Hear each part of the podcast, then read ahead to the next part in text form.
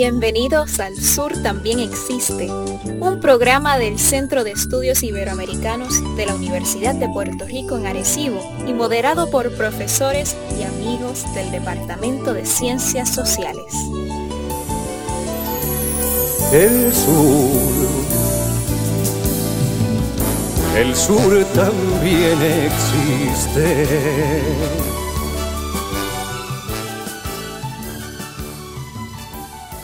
en este seminario Julio Ameyer, eh, que nos convoca hoy, el segundo de este semestre, vamos a estar discutiendo la obra del autor coreano Byung-Chul Han, Ausencia, eh, acerca de la cultura y la filosofía del lejano oriente.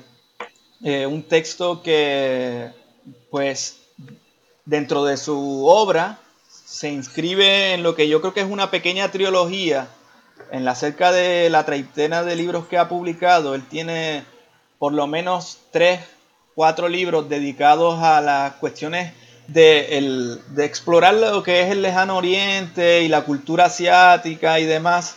Este, y este es uno de los libros fundamentales para mirar ese acercamiento que él hace a Oriente o que él ocupa esa posición como de traductor un poco para el público occidental de lo que de la, filosofía eh, asiática.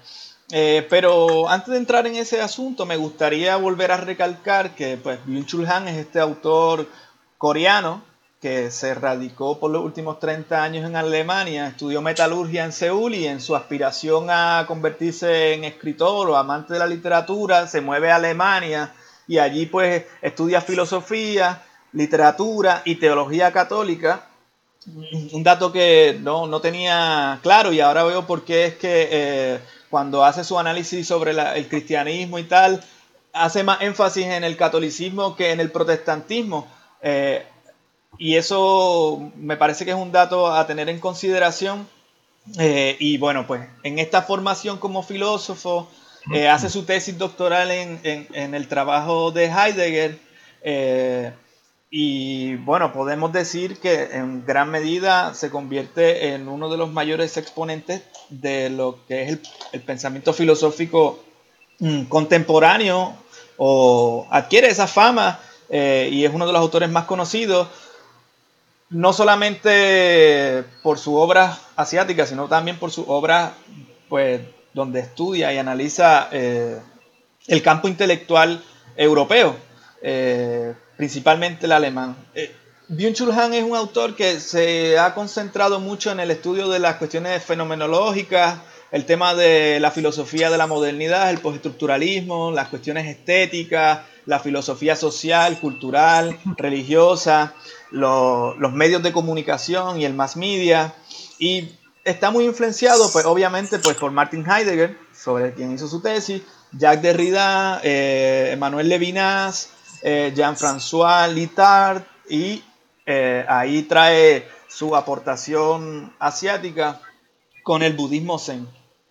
Eh, como dije, tiene cerca de una treintena de libros publicados, los más, los que creo que son los más famosos por aquí últimamente va a ser pues La Sociedad del Cansancio, obviamente, La Agonía de Eros, En el Enjambre, Psicopolítica, Neoliberalismo y Nuevas Técnicas del Poder, La Salvación de lo Bello, eh, La muerte y alteridad, que es uno de sus libros eh, primeros que publicó. Y pues estos tres textos que, más, que aborda la cuestión del pensamiento asiático, que sería Filosofía del Budismo Zen, publicado en el 2002, seguido por Ausencia, publicado en el 2007, y Shensai, de construcción en chino, en chino que sería un texto del 2011.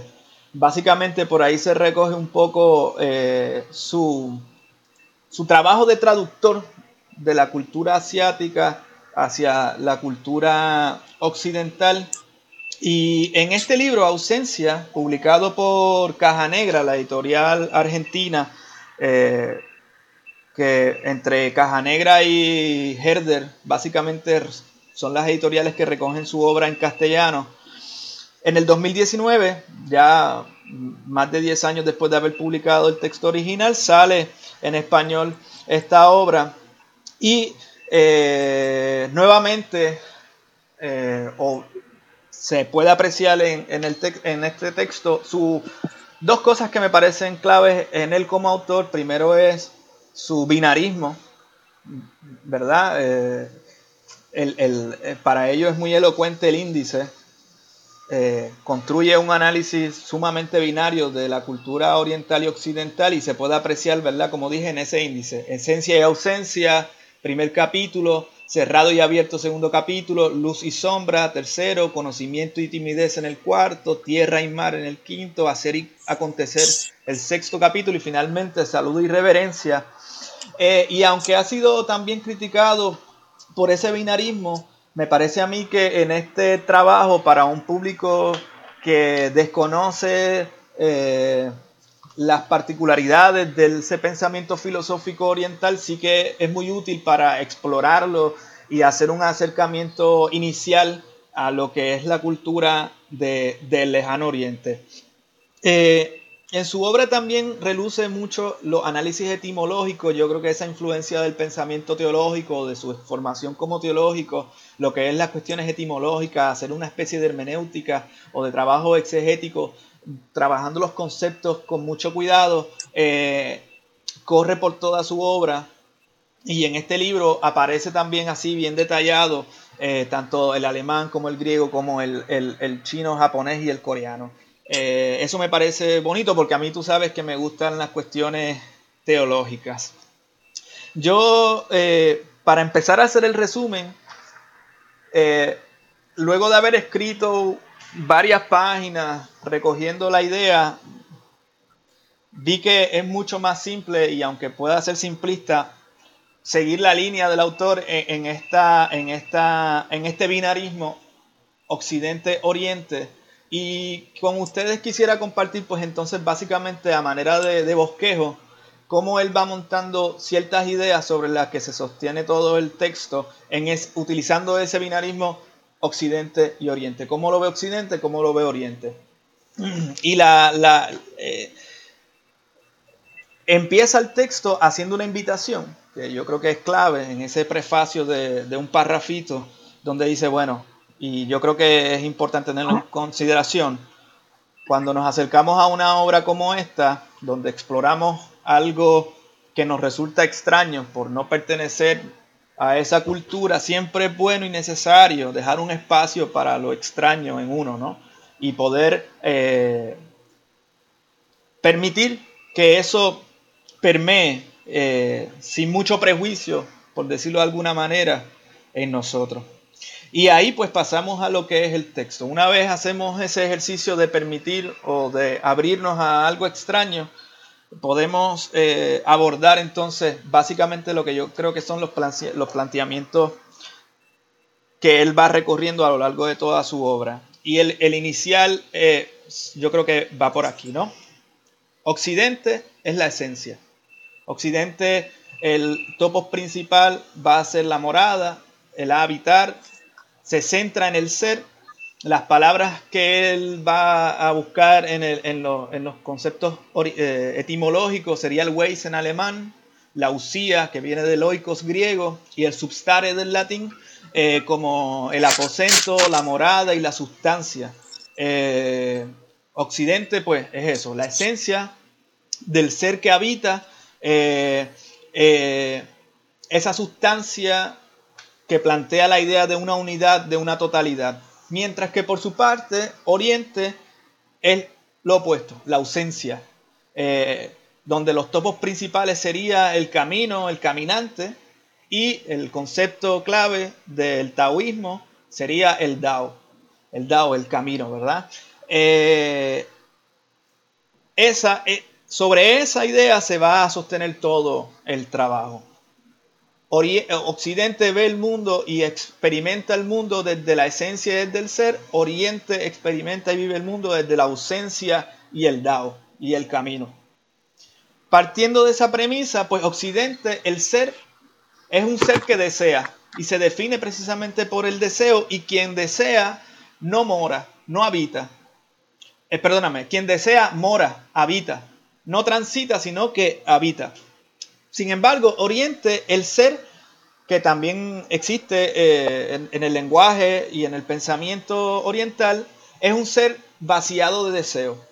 Quien no desea, camina. Eh, pero camina sin yo, sin nombre, va a decir eh, Han. Occidente tiene una idea del camino, ¿verdad? Pero ese camino que eh, se expresa en el, en el alemán en el concepto de sin es un camino que tiene sentido, que tiene rumbo, tiene una dirección. Eh, Oriente, sin embargo, su camino es sin, sin, sentido y sin rumbo y, que, y el concepto que mejor recoge esa idea es el con del budismo. Eh, de ahí que entonces Occidente, el filósofo que él trabaja para expresar cómo se piensa eh, desde Occidente va a ser Kant. Kant va a elaborar una idea de felicidad, una felicidad que eh, estriba en imponerse tareas, en, hacer cosas, y el ser se define por el hacer, mientras que Oriente, el filósofo va a ser Xuanzi, eh, y su idea no es la felicidad, sino la alegría celestial, y la alegría celestial viene de la libertad de aquel que no tiene tareas. El que no tiene tareas es libre y transita camina. Eh, Occidente por su parte, y ahí voy a tirarme varios puntos en esta dinámica. Eh, Occidente, ese camino es un camino teleológico, un camino lineal, un camino narrativo. ¿Qué significa esto? Que entonces hace exclusión y selecciona. Mientras que eh, Oriente no tiene metas específicas, por lo tanto es libre y quien nada tiene nada pierde, dice Byung-Chul Han. Occidente va a insistir en el amor y la amistad. Estos conceptos se afirman en el deseo y requieren diferenciación. Se es amigo de este, por lo tanto no se es amigo de aquel. Se ama a este, por lo tanto no se ama al otro. Mientras que en Oriente no se ama a nadie ni se tiene amigos, eh, por lo que no se excluye y se es amable, y esa es una palabra clave en este texto, se es amable con todo el mundo. Oriente en esa dinámica va a ser la fluidez. Oriente es fluido, eh, no hay distinciones, por lo tanto la palabra que él va a insistir es en la indistinción, en la indiferencia y hace énfasis el pensamiento oriental en las transiciones.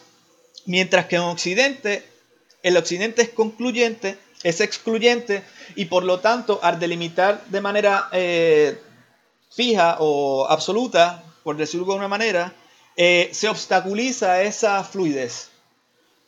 Eh, Occidente es la iglesia cristiana, el templo cristiano, yo siempre pienso en la catedral gótica, ¿no? Eh, totalmente cerrada, saturada de sentidos, de significados en sus vitrales, en sus murales, en sus eh, santuarios, en sus altares, mientras que por su parte Oriente es el templo budista, donde no hay un adentro y afuera claramente definido, donde este, eh, no se está totalmente abierto, no se está totalmente cerrado. En Occidente, por su parte, lo bello es lo puro, es lo que, lo que constituye una totalidad eh, único en sí mismo.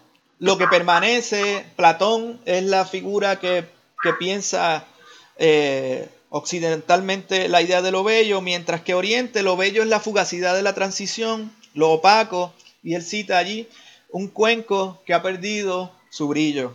Eso es lo bello en Occidente. Eh, hace un juego entre Occidente y Oriente con respecto a la luz. La luz en Occidente es una luz que separa entre eh, la, ¿sí? la, luz y las tinieblas. Es una luz clara, una luz eh, que, distingue. Mientras que en Oriente la luz está es difuminada, es una luz opaca. Y ahí nuevamente pone una, el binarismo entre luz y sombras. Occidente separa contenedor y cuchillo cuando aborda el tema de la comida, que es uno de esos aspectos ¿verdad? bien interesantes con respecto a, este texto. Eh, eh, eh, la comida y el comer en Occidente tiene un plato principal, una centralidad en la mesa y el, acto de comer ya, que es un acto sumamente cotidiano, mm, recoge esas ideas que, hemos estado discutiendo hasta ahora y se expresa en ese separar con tenedor y cuchillo, mientras que Oriente no hay centralidad, son pequeños platos donde más que nada lo que se hace es unir con palillos, donde si hay un protagonista en la comida asiática es el arroz y el arroz no tiene una textura definida, es está vacío, como dice, está ausente porque no tiene textura, es saborzoso eh, y así. Eh, Occidente es eh, la antigravedad el, alma que se separa, eh, que siempre aspira a lo divino, que flota en esa dicotomía cuerpo y alma, cuerpo y alma, el cuerpo como eso que te mantiene en lo terrenal y el alma o el espíritu que siempre quiere trascender, siempre hay una tensión entre esos elementos, mientras que Oriente es prográvido. Eh, ¿Qué significa eso? Bueno, que se amolda a las cosas naturales, que asume, y esa es la frase que lo utiliza, asume el peso del mundo. Occidente se acerca al mundo a través del conocimiento, de la reflexión, de la razón, mientras que Oriente deja que el mundo suceda, asume la fluidez sin reflexión y no hace diferencia o no distingue entre conciencia y mundo. Eh, en Oriente la libertad es esfuerzo, mientras que en Oriente la libertad es falta de esfuerzo, es justamente no esforzarse. Occidente el conocimiento eh, debe ceder ante el olvido, Mientras que en Oriente, y voy a utilizar sus frases, se olvidan los pies, se olvida de los pies quien tiene el calzado, correcto, se olvida de la, cabeza quien piensa correctamente, como cuando también habla de que eh, se olvida de la cintura quien tiene el cinturón del tamaño correcto. Así que el olvido es más importante eh, en el pensamiento eh, oriental en ese sentido. Occidente, eh, la tierra es la seguridad y el mar es engañoso. En esa separación mar-tierra. el contacto entre tierra y mar es un contacto brusco, mientras que en Oriente la tierra es lo limitado, el mar es lo inagotable y la transición mar a tierra es una transición fluida. En Oriente el pensamiento debe amansar las olas tempestuosas del mar, mientras que en Oriente el agua toma la forma eh, de lo otro amablemente y por eso el mar no es misterioso ni caótico, porque el agua eh, no es eh, un elemento, como dice, engañoso. En Occidente el hombre es arrojado al mundo, mientras que en Oriente el hombre se amolda al mundo. En Occidente el hombre piensa y fija eh, contornos al mundo, mientras que en Oriente el hombre es amable porque eh, no se detiene en principios fijos, eh, a diferencia que en Oriente que sí se delimita contornos fijos. En Occidente el pensamiento requiere siempre de un sujeto, mientras que en Oriente el pensamiento es un estar del que no participa nadie. En Occidente el acontecimiento no se puede pensar sin el sujeto, mientras que en Oriente el acontecimiento siempre se piensa sin el sujeto. en Occidente es el silencio elocuente, mientras que en Oriente el silencio es amable. Eh, quien calla se convierte en mundo, por lo tanto no hay secreto, no hay misterio. Occidente es saludar, gritar desafiar, amenazar, todas esas ideas están, implícitas en el saludar. Eh, hay un vuelve a la figura del amo y el esclavo, que yo creo que es una de sus figuras favoritas a lo largo de toda su obra, porque yo creo que para él definen mucho lo que es, como decía José en su momento, eh, eh, la cúspide quizás del pensamiento occidental. Y hay una relación de sumisión eh, donde las miradas, la verticalidad y el encuentro de las miradas ya plantean el tema de la lucha, mientras que en Oriente no opta por el saludar, sino por la reverencia, una reverencia sin mirada, una reverencia donde, es la, donde se inclina hacia la ausencia más que hacia la verticalidad de la mirada. Por lo tanto, nadie saluda a nadie, dice Chulhan. No hay sumisión y si se propone la sumisión se cancela automáticamente porque ambos se someten. Eh, en Oriente, la esencia se convierte en ausencia. Y yo creo que básicamente ese es el recorrido en, esa, en ese binario entre Occidente y Oriente que se hace a lo largo de todo este libro. Y ahora eh, creo que entonces lo más oportuno sería entrar a discutir, ¿verdad? Cómo cada uno de estos elementos, que son los que se contienen en, todo, en los siete, seis, siete capítulos, eh, son obviamente mucho más complejos. Antes quisiera comentar, ¿verdad? Que esta obra eh, básicamente se construye desde el, desde el campo intelectual occidental. Los autores principales a los que él recurre va a ser Nietzsche, Deleuze, Derrida, Kant, eh, Hegel, Heidegger, Descartes, Levinas, mientras que los autores asiáticos que él utiliza para estructurar el pensamiento oriental sería Xuanzi, Lao Tzu, Confucio, Levi, Matsuo Busho, eh, Eihei Dongen, Lin Jinchuan, eh, Yoshida Kanko y Tanizaki Junichiro, eh, que son poetas, filósofos eh, y básicamente eso. Habiendo dicho eso, me parece que podemos entonces empezar a hacer una discusión. Eh, y un poco, ¿verdad? Yo eh, si seguí, seguí me pareció muy... es muy simplista la manera de resumirlo, pero me parece que es, el bosquejo. Me parecería que casi que este libro se podía haber bosquejado así en un principio y empezar a escribir y por eso pues lo recogí de esta manera porque también se me hacía hasta mucho más fácil inclusive a mí. Así que, bueno, comenten. Yo, yo creo que has hecho una exposición excelente eh, del libro, incluso que la forma de simplificarlo expresa uno de alguna manera ese deseo de Chulhan de simplificar un problema complejo como el de la relación Oriente-Occidente, eh, ¿verdad? Nada, yo, yo apunto unas cositas, ¿verdad? Que quería también compartir eh, sobre, sobre el libro dejando claro que solamente he leído de toda esa obra publicada por Chulhan los dos textos que hemos conversado. En la pasada conversación yo ni siquiera pude estar presente, pero sí había hecho eh, la, asignación de la lectura. Eh, y por lo tanto, eh, creo que se trata de un autor que seduce precisamente por su modelo binario de construir explicaciones de problemas complejos eh, y simplificarlo para un lector que no es exactamente un especialista.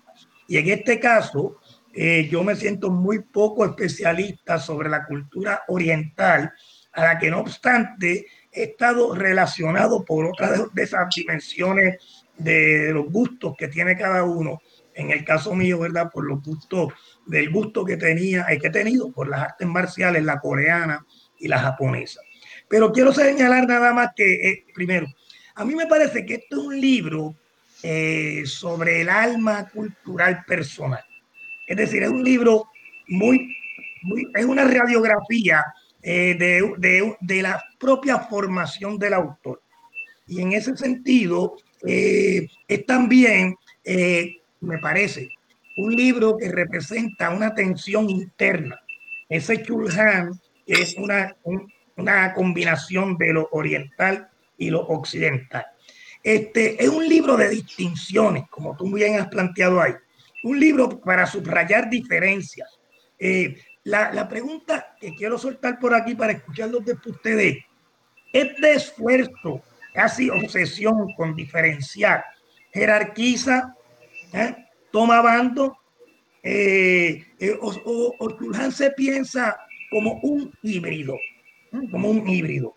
Eh, eh, pero dos miradas tan opuestas como la que presenta aquí entre el Oriente y el Occidente eh, permite coexistir a esas dos formas de mirar quizás solo esa posibilidad de aprender, eh, yo creo que está por ahí, ¿para qué ver lo distinto? Para que se produzca la posibilidad de aprender, no solo de tolerar, de aprender eh, de los otros. Eso que tú comentaste que está en el prólogo, que es dejar que lo extraño eh, habita en nosotros como contraste eh, que te permite ver desde otro sitio.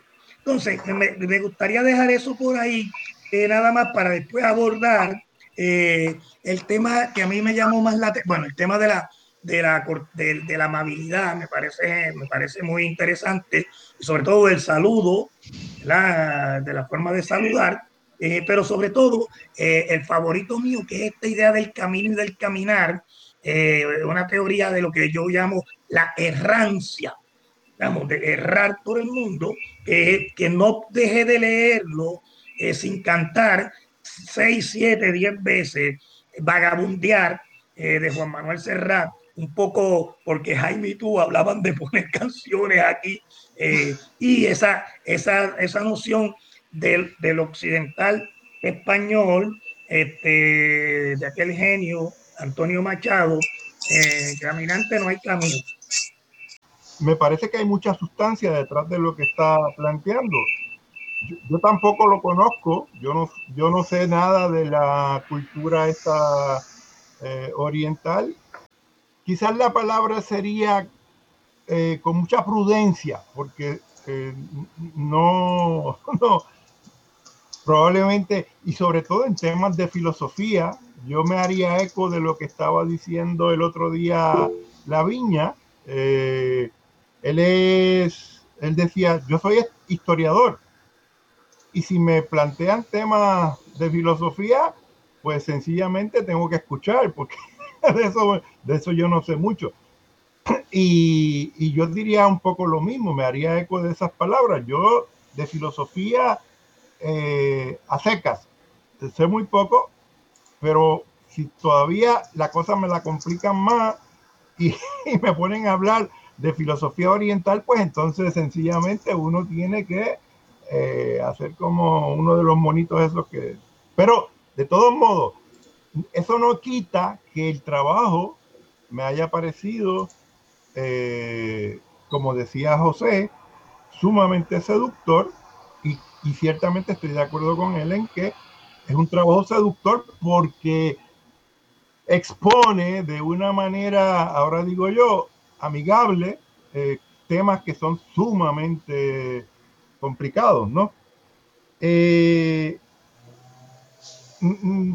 yo no estoy seguro de que eh, realmente los ejemplos que podamos tratar de buscar en la poesía o en la música, por lo menos con la que uno está más familiarizado, realmente eh, sean eh, ejemplos de lo que él está planteando. Yo, yo en eso coincidiría con el acercamiento que hace Gabriel, que me pareció muy, muy cuidadoso también.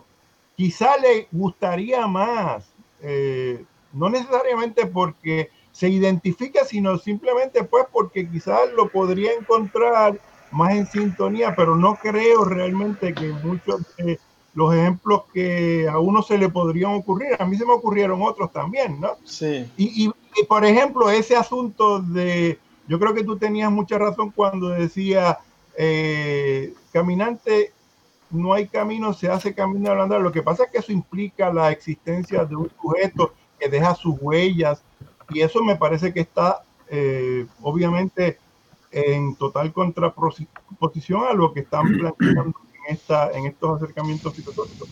Pero nada, eso yo creo que se podría, se, se podría explorar más que otra cosa como un divertimento, como una forma de divertirnos con las cosas que sí. eh, hemos pensado y que se nos han ocurrido y que eh, uno un poco puede establecer un vínculo con la cuestión del camino, ¿no? Eh, porque nos gustan esas esos poemas, esas canciones, qué sé yo. Pero no, no sé, me parece que sería quizá este, forzar un poco la cosa, eh, tratar de encontrar correspondencias entre lo que él está exponiendo respecto a la cultura eh, del lejano oriente con eh, estas expresiones musicales. Yo que... ah, ok, No, no, que, no, que quería dos, dos, cosas con respecto a eso.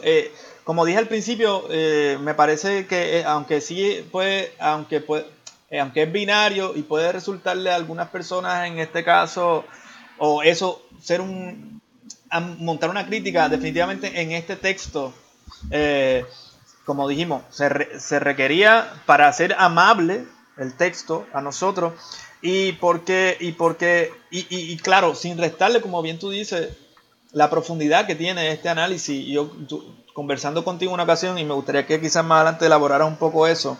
Eh, eh, la diferencia, por ejemplo, de Chulhan con autores como Said, cuando hace ese acercamiento a orientalismo, donde quizá este, eh, la, la capacidad lograr traducir eso, ¿me entiendes? No mirarlo desde lejos, sino del que está allí adentro, es una diferencia importante. Y sobre lo de la música y tal, me gustó mucho en el texto cuando él dice, Mira, quizás el único autor en Occidente, o de los pocos tal vez, pero el que el único trae fue Kafka, el que logró tocar esta experiencia de la ausencia en ese pequeño cuento de este la ¿cómo se llama? las preocupaciones de un padre de familia con aquel ser llamado Odredak que es un cuento maravilloso. Les recomiendo a los que están escuchando que lean ese cuentito no te toma nada. Y, me pareció genial y quizás también más adelante podemos eh, comentar con eso, pero que, eh, que, ese ejercicio, también como hicimos nosotros con nuestros poemas y con nuestras canciones, él hizo lo propio buscando en, en Occidente ese referente para tratar de hacer un puente entre el pensamiento y encontró pues en Kafka. Y cuando uno mira la obra de Kafka, yo no soy conocedor de la obra de Kafka, pero me puse a hacer la asignación, ¿verdad?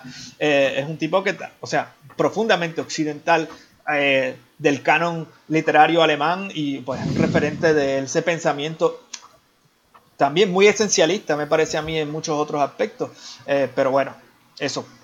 Yo, yo, creo que es interesante lo que los autores a los que principalmente a mano, yo creo que tiene un repertorio bastante amplio, pero por ejemplo, en el campo de la literatura, eh, me parece que hay nombres importantes dentro de esa tradición literaria alemana y no es por casualidad, ¿no? En este sentido, eh, el comentario que hace Pito me parece muy pertinente, ¿no? Hasta qué punto este señor es un híbrido. Bueno, eh, lo, que, lo que planteaba, ¿no?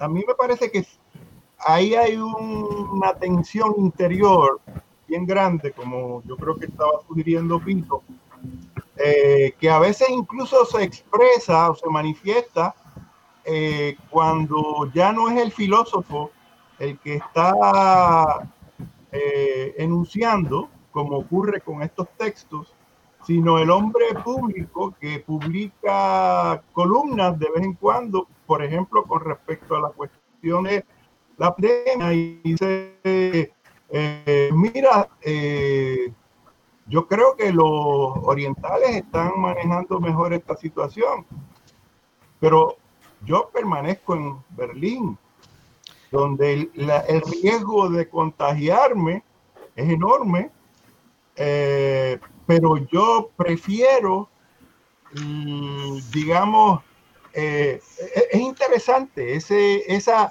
esa tensión ¿no? entre alguien que entiende que desde el punto de vista filosófico probablemente le parece superior esa tradición oriental y sin embargo le seduce a un extremo que lo lleva incluso a optar por permanecer en, al interior de esa cultura occidental, ¿no? Eh, por cuestiones que probablemente aquí eh, pues no quedarían bien paradas, como es la cuestión de la libertad personal o individual. Y con respecto a, con esto quiero terminar para que otros hablen, eh, eh, con respecto a lo que tú estabas lanzando, que habíamos conversado ciertamente en un momento anterior, yo creo ciertamente que eh, él está tratando, él está tratando de hacer por lo menos dos cosas. Yo creo que muchas más, pero a mí se me ocurren dos cosas que está tratando.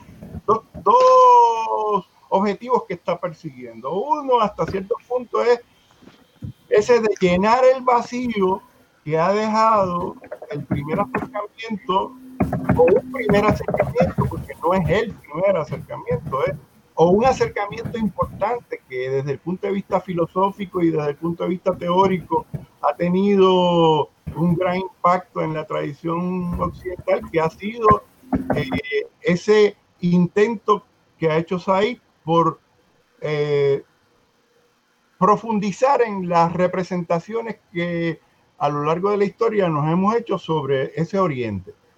Y entonces, eh, yo creo que eso ha sido bien importante, bien eh, necesario, incluso no podría decir, porque yo creo que ha tratado de demostrar hasta qué punto esas representaciones están llenas de prejuicios, de un poco el, el ejercicio este de eh, poner al descubierto cosas que están implícitas muchas veces, de las que no nos damos cuenta, pero que están operando y que nos llevan a eh, eh, forjarnos ideas, a veces totalmente eh, infundadas, sobre los otros, sobre esos otros que son el Oriente. Y entonces me parece que ciertamente él está tratando de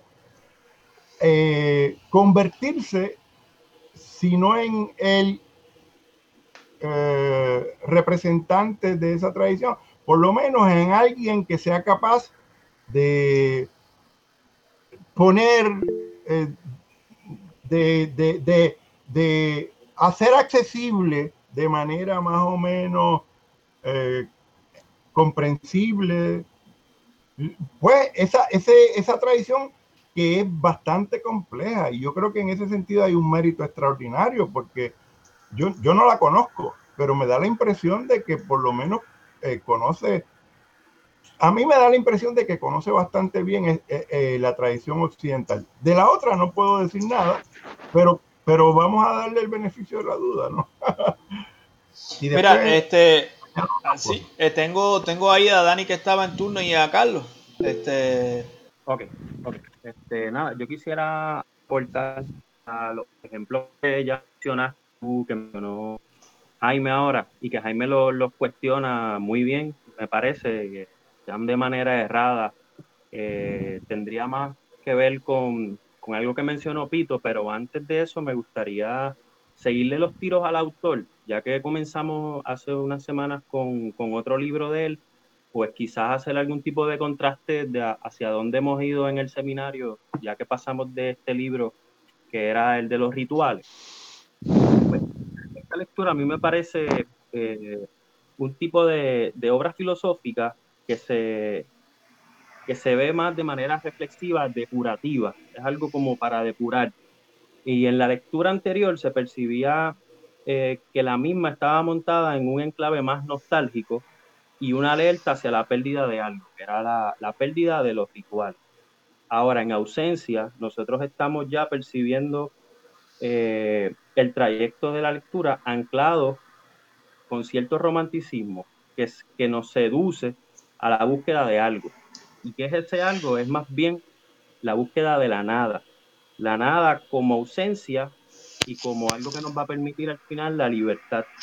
Eh, no sé si la causa de ese romanticismo que nosotros percibimos en, en, el libro o de seducción tiene que ver con que también puramente de cierta manera religioso es un texto filosófico anclado también en, las maneras religiosas de Oriente, eh, donde vamos a valorar lo duradero y en la cultura, como lo son los rituales, hacia lo inexistente, vacío en la metafísica del ser.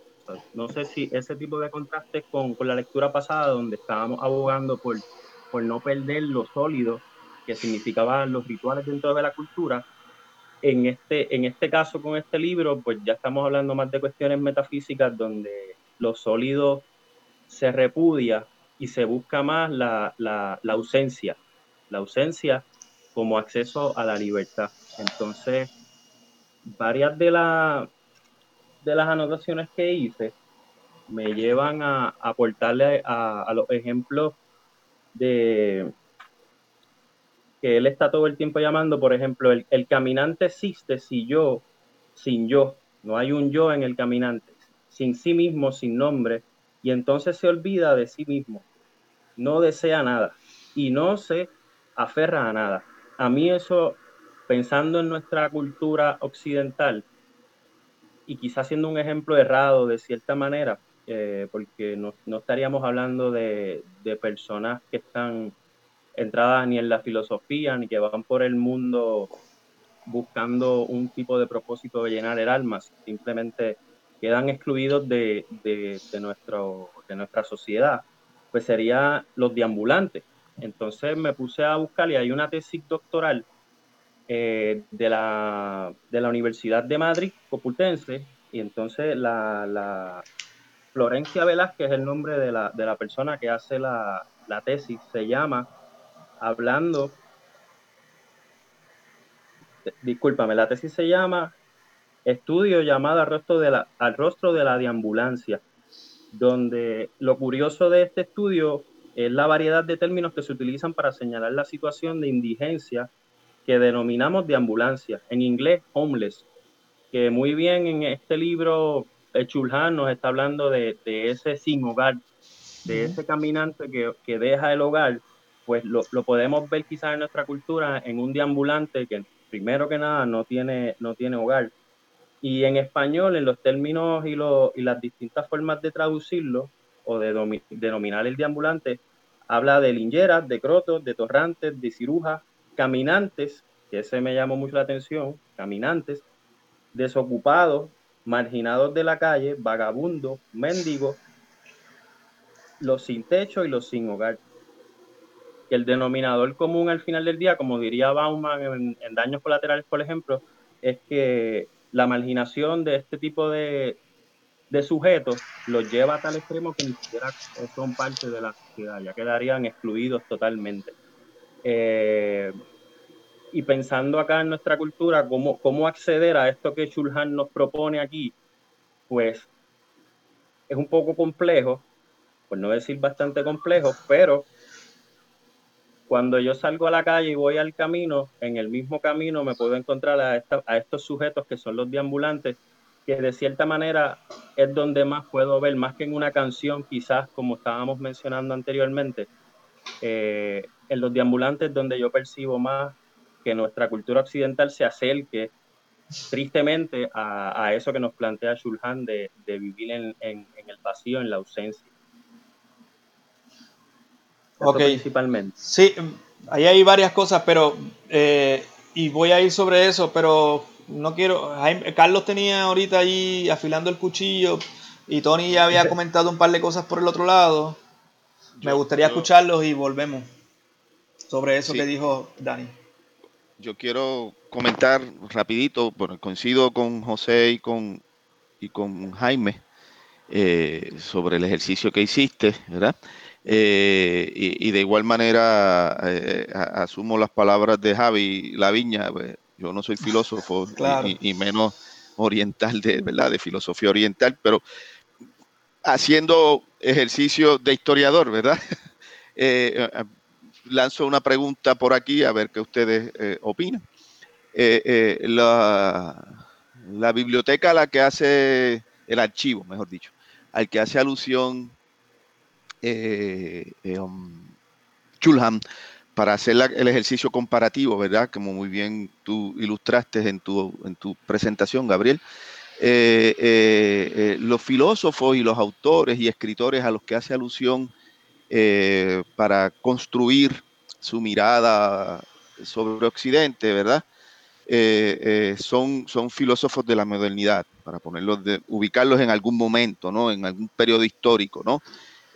Kant, Hegel, bueno, la alusión a Kafka, Heidegger, y, por ahí la lista que tú hiciste, que muy bien compendiaste. Entonces la pregunta, por desconocimiento y porque no hice el ejercicio, ¿verdad? Pero los filósofos a los que él hace alusión de las tradiciones orientales, ¿no? a qué periodo pertenecen, ¿no? Cuál es el, para ponerlo de alguna manera, ¿verdad? ¿Cuál es el contexto en el que producen las ideas y su, filosofía, ¿no? La filosofía que producen. Esa es como que la primera, la primera pregunta que se me, que se me ocurrió al momento de estar mirando eh, eh, ¿verdad? El archivo.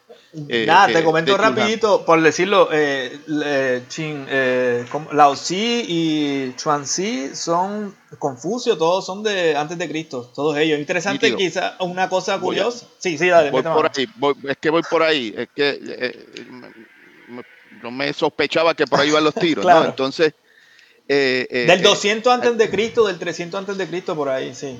lo que se le pedido clásico. Entonces, lo interesante aquí es, y asumiendo otra cuestión de historiador, ¿verdad? los ejercicios comparativos no necesariamente son inocentes, ¿no? Entonces, ¿cuál, en qué, por, qué este tipo de ejercicio comparativo en Chulham? Yo creo que Jaime y Pito han apuntado a algo importante. Yo creo que y como todo, como escritor, ¿no? también está hablando de él, yo creo que está hablando de una experiencia eh, muy particular de, eh, de, esa persona, en este caso estudiante, ¿verdad? Que emigra y, se ubica, ¿no? Con todas las inquietudes, todo lo que sea, se ubica en el contexto occidental y estudia y estudia eh, filosofía, ¿no? Pero yo creo que aquí también, y era lo que yo quería puntualizar, qué, qué tipo de ejercicio político uno puede leer en Chulham, ¿no? En este, en este texto propiamente.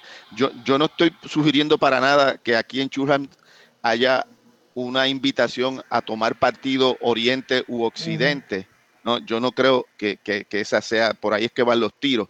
Sin embargo, ¿no? Sin embargo, aquí, aquí eh, eh, toda la, el, el desbroce que él hace de la, de la filosofía occidental, en la que él hace alusión, ¿verdad? De los autores que hace alusión, hay un, hay una, hay un fuente de énfasis espacial que él, eh, eh, que por comparación, ¿no?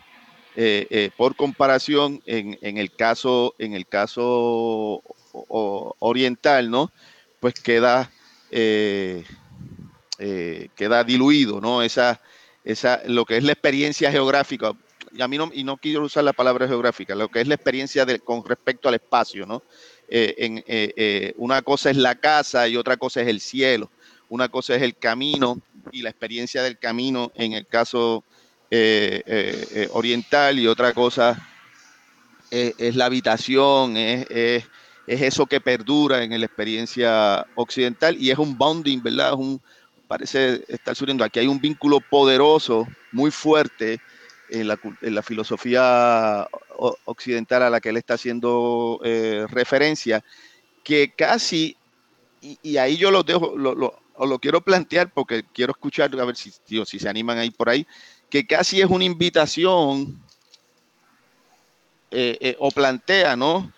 Ese habitar plantea una, invitación a la defensa, una invitación a lo que a la, a, la, a, la, lucha de eso a la defensa y a la lucha por defender eso que eh, eh, es, eh, es la esencia, es la casa, es la propiedad o es la, o es la mansión. Entonces, o es la habitación, ¿no? O, es, el, para decirlo de otra forma, ¿verdad? Es muy fácil, en el caso de la lectura que hice, ¿verdad? Es bastante obvio en Chulhan ver el tránsito de esa filosofía occidental a la que él está haciendo muy, ese compendio, ¿verdad? ¿Ah? Eh, ver el tránsito hacia conceptos políticos como nación, por ejemplo, ¿ah? eh, eh, o el concepto igualdad también, ¿no? Me parece que es bastante, o sujeción, ¿no? Pero en el caso a la, alusión cuando, cuando hace el desbroce y muy, para mí sorprendente, de la, de la filosofía eh, oriental a la que está haciendo, de la que está partiendo, ¿verdad? Eh, yo creo que hay un, fuerte énfasis en la importancia de lo que es lo blando, de lo que es el, lo, un poco eh, lo gaseoso, para decirlo de esa manera, ¿no? Y, y, esa fusión o esa indiferenciación entre el camino y el que parece caminar, ese no dejar huellas, ¿no? Ese, o esa idea de, de no tener nada, no pierdo nada y por lo tanto no extraño y por, lo tanto siempre estoy abierto, ¿no? Entonces es ese tal vez eh, eh, lo que de, algún, de alguna manera rompe con esa idea eh, de la esencia, ¿no? Del lugar y abre la posibilidad de lo fluido, ¿no? y el ejemplo de las tiendas, ¿no? Me parece a mí eh, eh, me pareció a mí muy, muy, muy ilustrativo, ¿verdad? Donde tienes muebles, pero con, con, con, los pollos, por decirlo de alguna manera, ¿no? Eh, o en el barrio chino de Nueva York, ¿verdad? Donde tienes, no te oí, Jaime, prende el, prende el, el, el...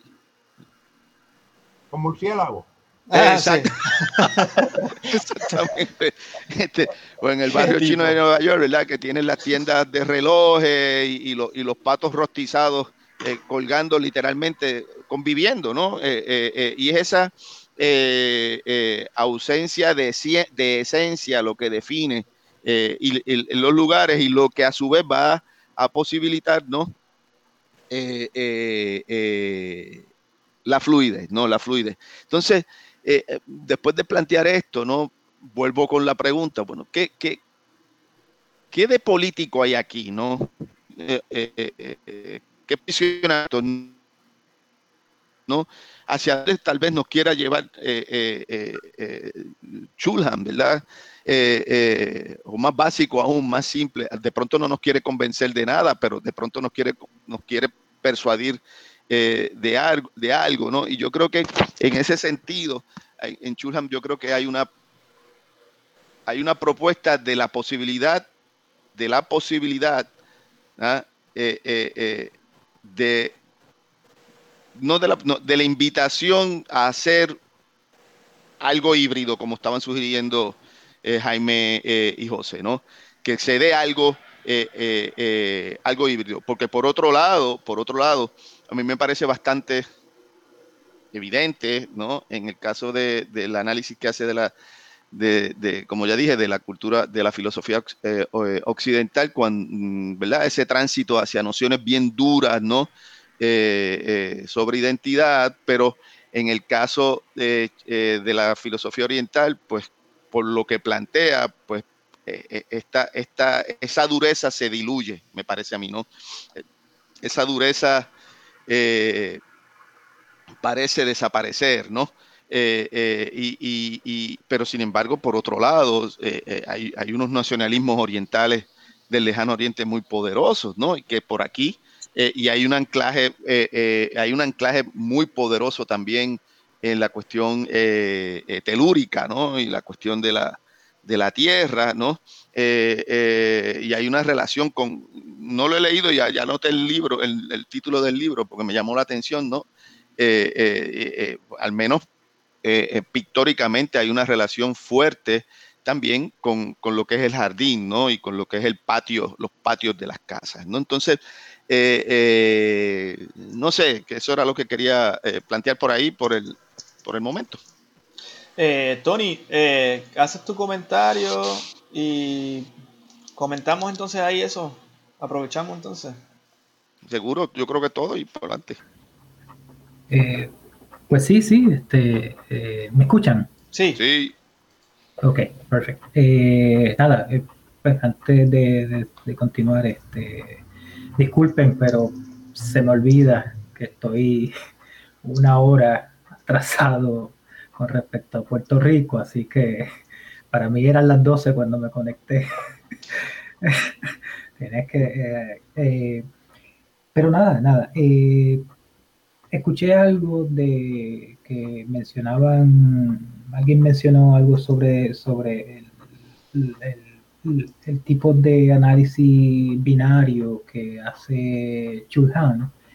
Eh, era algo que yo quería comentar, pues evidentemente no, no, sé dónde, dónde estaba esa discusión o cuál fue el comentario. pero me parece, me parece que la forma en que él organiza el texto y pues evidentemente organiza su pensamiento de una forma binaria, lo cual es muy occidental. Segundo, eh, me parece a mí que eh, al hacerlo de esa forma, eh, crea estos entes pues, monolíticos, ¿no? filosofía, cultura occidental versus filosofía, cultura oriental. Este, lo que me parece que no le permite entonces hacer justicia eh, pues por lo menos al, pensamiento occidental, ¿no? Eh, porque entonces, eh, y solo lo menciona una sola vez, a Heráclito, ¿no? Este, y la cuestión de, del devenir, ¿no? que me parece a mí que fue una corriente que se, que se fortaleció a partir de, eh, de las discusiones principalmente de posmodernas, ¿no? Eh, pues gente como, como de luz, este, y, pues, y en Puerto Rico evidentemente gente como Carlos Rojas Osorio, eh, pues, que, que, tratan esa, esa otra forma ¿no? de romper con esa esencialización del ser, ¿no? Y entonces plantean que, no, o sea, que sí, que hay que romper con esa, con esa dureza del ser y entonces eh, plantearlo como, como sí, como un proceso que nunca eh, se acaba, ¿no? Eh, lo, que, lo que implica, lo que implica cambio, ¿no? Eh, que sería en el caso del de, pues, famoso ¿no? ejemplo de Heráclito del río que no se bañaba dos veces en el mismo río, ¿no? Este, eh, así que me parece que, que él, eh, al, construir estos, estos, estos entes, no, no hace justicia a, tal vez a unas corrientes del pensamiento occidental que podrían eh, estar más cercanos eh, a, esa, a esa, pues, esas corrientes que él, analiza de, de, la filosofía y la cultura oriental. Eh, así que ese sería mi segundo punto. El tercer punto sería, pues, al no, al no ver ese, ese ser, entonces, ¿cómo, ¿cómo encajan o cómo se ajustan conceptos como justicia, como lo social, eh, conceptos como cuando escuché a, Daniel eh, hablar, eh, pensé también conceptos como la locura, ¿no? Este, que, son conceptos, por lo menos el de la locura, donde ese, esa cuestión del ser se rompe, pues, que bastante bien analizó, eh, eh, se ha analizado de distintas maneras muy productivas a partir de, Foucault. Eh, finalmente, una pregunta que me surge, pues escuchando ya a, Carlos, pues, y ¿cuál, ¿cuál es entonces, cuál sería la relación de la filosofía de los filósofos hoy eh, orientales, de la filosofía oriental, con esas, esas corrientes que él menciona que, como bien dice Gabriel, eran del periodo, son de lo que sería el periodo clásico. Eh, ¿cómo, cómo, se relaciona la cultura oriental eh, hoy? Esos, esos filósofos, ¿cómo, ¿cómo se relacionarían entonces porque pues sí, él, no da ejemplos contemporáneos, ¿no? Principalmente eh, en, lugares como, como la China, pues, eh, del, comunismo de Estado, ¿no? Este, así que nada, nada, eso, eso era, ¿no? Este, eh, yo no sé si, y esto contestando a Daniel, yo no sé si el, deambulante sea una, una figura eh, que va con lo que él dice, porque pues el, deambulante eh, le falta razón, eh, perdón, el, el, deambulante, sí, o sea, es, un caminante, pero es un caminante que tiene ser, que sigue siendo un ser duro, ¿no? En el, en el sentido duro que él precisamente critica eh, en, el pensamiento occidental, ¿no? Eh, eh, sigue siendo un ser en ese sentido y, más que, y más que ser un ser, es un ser que busca casa. este, así que no, no sé ¿verdad? Si, sería efectivo esa imagen. y me parece que pues tal vez el, el, el loco, ¿no? El loco ambulante, ¿no? Pero pues aún así, este, me parece que no, no escapa a la cuestión del ser. Eh, y con respecto a lo de que comenta Carlos, eh, pues yo no sé, a, mí más que creo que mencionaste que él, la discusión de su discusión sobre, sobre la habitación, sobre la casa, te parecía a ti que, llevaba a, proponer una defensa precisamente de, eso, ¿no? Eh, pues yo no sé, no sé, yo, a mí me parece que más que eso, pues me, gustó más el otro punto, ¿no? De, que tal vez un híbrido, crear un híbrido, eh, ¿verdad? Donde, donde estas cosas puedan coexistir, ¿no? Pero bueno, nada, eso... Ahí, Jaime, Jaime levantó la mano. Quisiera comentar rapidito para dejar a Jaime, por ejemplo, sobre lo que Dani decía, yo mirando el puente que hace Jaime con la pasada lectura y la que estamos leyendo ahora, hacer la salvedad de que son eh, una del 2007. Este libro es primero que el de la desaparición de los rituales. Ha pasado mucho tiempo, hay una evolución del pensamiento como todo buen escritor eh, y como todo buen pensador. Eh, yo creo que ahí hay unas cosas que me parecen interesantes, Dani, en tu, en tu línea por ejemplo, como en la desaparición de los rituales hay una, hay una defensa de, por ejemplo, las reglas o de la narrativa propia del cristianismo. Definitivamente me parece que eso es un énfasis que él hace. ¿Qué es lo que, lo que no tiene el capitalismo que ha perdido, que, que, la cultura occidental sí tiene? Una, eh, es narrativa la cultura. Eh, y en esa narración se permite construir una comunidad eh, y él insiste en esa búsqueda. Me parece que eh, con respecto a lo que se mira en esta otra lectura, que, habría una contradicción ahí, por ejemplo. Eh, pero yo creo que es entendible como todo pensador, ¿verdad? Eh, en el tema del silencio, el tema de, como dije, de las reglas, hay, una, hay unos puntos donde como que parece tomar una nueva posicionamiento y yo creo que eso se da precisamente porque va apuntando y lo tengo la impresión va apuntando a esa cultura híbrida y sobre todo cuando uno lee este ensayo de, eh, de sopa de no sé qué para Wuhan, en ese libro que él publica, ¿no? Sopa de murciélago, no sé qué, el de Wuhan. Eh, en ese texto él hace una crítica al modelo, al modelo chino, ¿no? Y todo este asunto, eh, y quizás un poco tiene que ver con ese, e, e, ese asunto.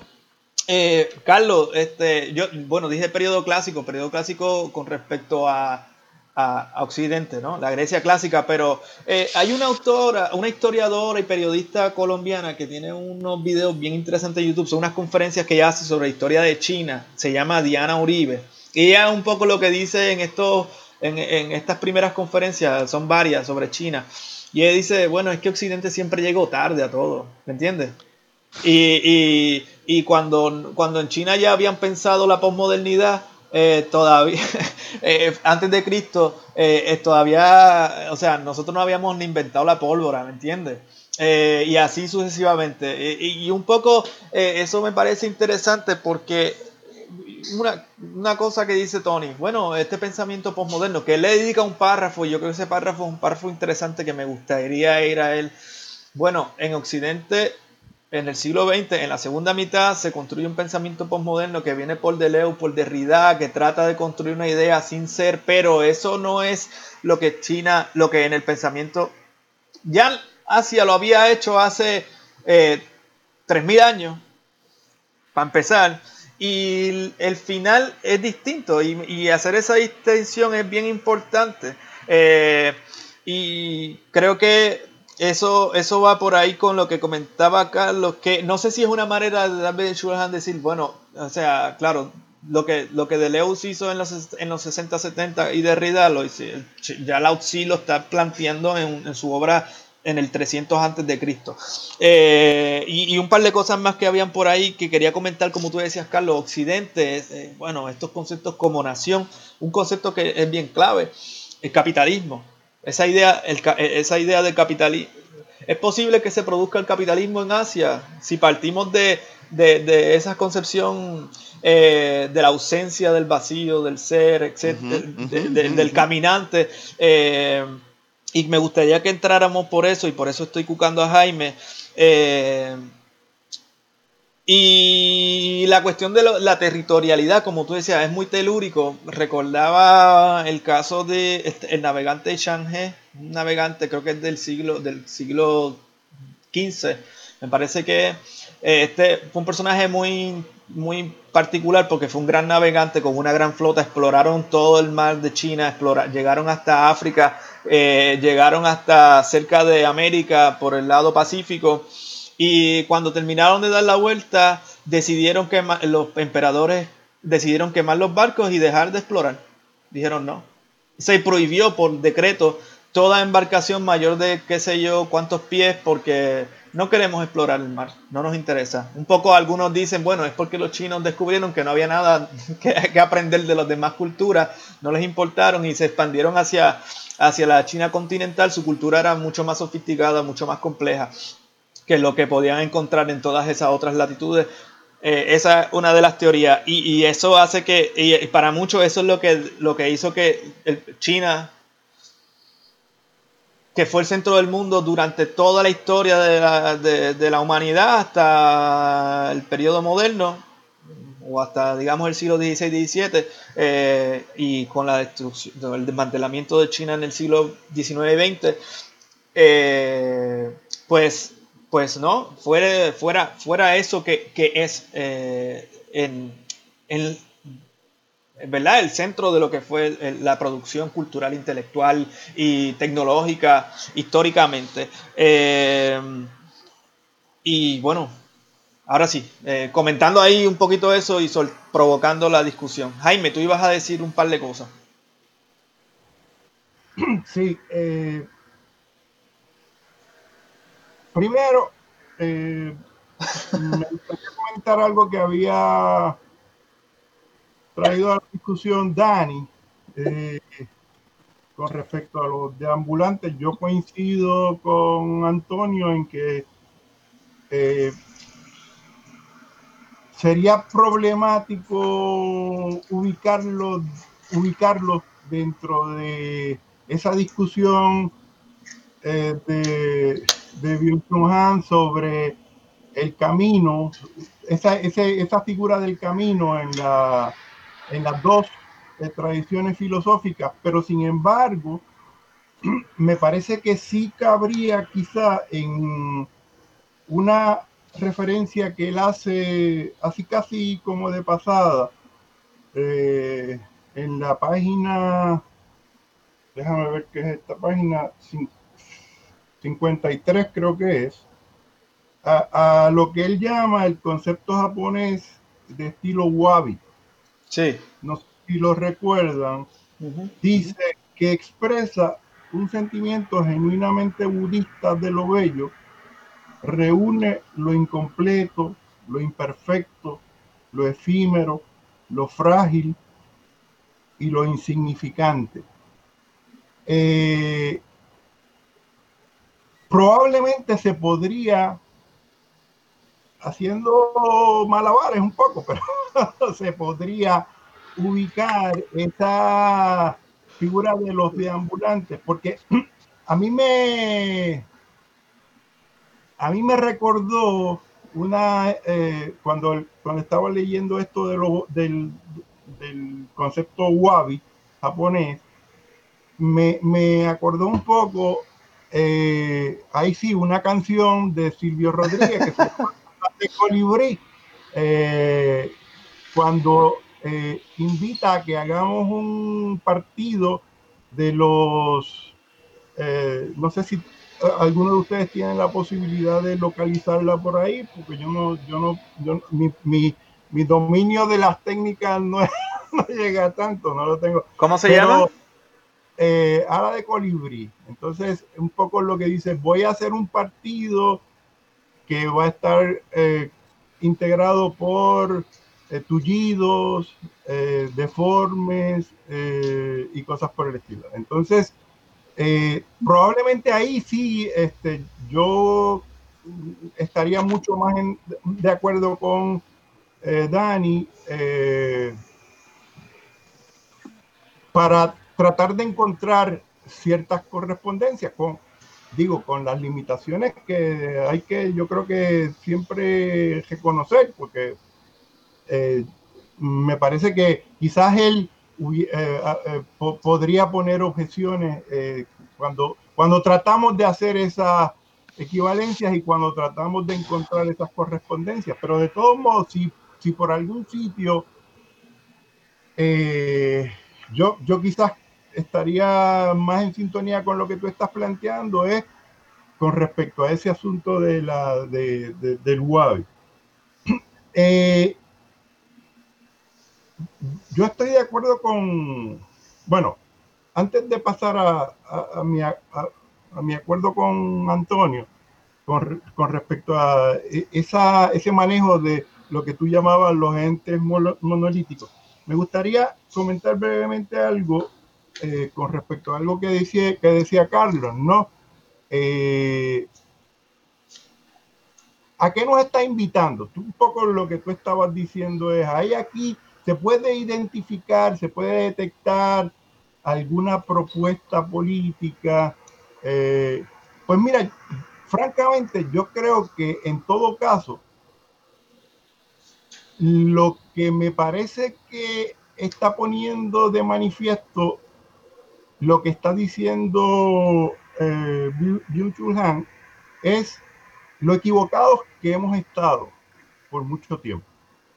No necesariamente porque él esté favoreciendo que eso con lo que está comparando la tradición filosófica occidental sea realmente superior. Lo que está diciendo es, es fácilmente constatable el desastre al que nos ha llevado esa tradición filosófica occidental, con su énfasis en la propiedad, el dominio, eh, la esencia. Eh, a mí me acordaba un poco lo que estaba planteando Sloterdijk.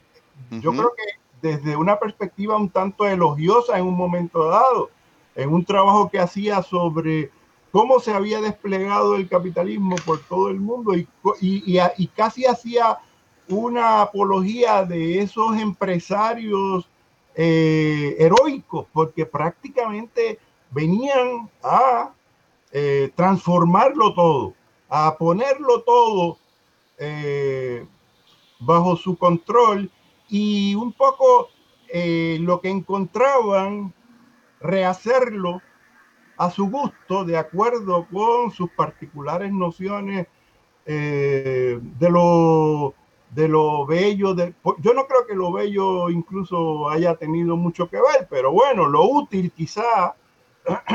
Entonces, eh, eso lo enlazaría incluso con lo que estaba planteando también Antonio con respecto a cómo ese contacto que se dio entre esa visión, porque yo creo que es eminentemente eurocentrista, europea, eh, de, porque él está hablando, cuando él habla de la filosofía occidental, yo creo que está privilegiando sin duda esa tradición eh, europea. Eh, sin embargo, quizás no le está haciendo justicia, como dice Antonio, cuando trata de hacer esos contrastes a base de entes monolíticos, no le está haciendo justicia a otras formas de ubicarse en el mundo eh, que probablemente encontraron eh, los, esos europeos que llegaron, que conquistaron, que transformaron completamente eh, la realidad a la que se enfrentaron. Eh, yo creo que ahí también había otra gente eh, integrada por grupos de recolectores y cazadores que tenían una relación mucho más amistosa con su entorno, que no estaban interesados en transformarlo de manera permanente, sino que simplemente lo usaban para vivir durante un tiempo. Ahí, ahí sí me parece que se puede tratar de establecer una analogía con ese deambular, con ese circular, con ese vamos a caminar y nos ubicamos en otro sitio y dejamos que esto vuelva a florecer. Que yo creo que es lo que no ocurre cuando tú sencillamente llegas para conquistar, para transformar eso que has conquistado y para eh, empezar a ponerlo a funcionar a tu beneficio, en tu beneficio. Yo creo que es interesante un comentario que hacía Carlos Fuentes cuando se refería a eh, la, la, manera maravillada en que algunos de esos europeos se refirieron a la ciudad de Tenochtitlán cuando llegaron. Era una cosa espectacular. ¿Y qué pasó? La, la transformaron dramáticamente. Esa belleza desapareció. Bueno, en, en Bernard, en Bernard, siguiendo ese planteamiento tuyo, Jaime, en Bernard, eh, eh, eh, Carlos Fuentes lo que lee es, un, es una pesada carga, es un burden, porque contempla la belleza y, se, y, y, sabe que tiene que destruirla. Exacto, esa es la Es lo paradójico ahí, ¿no?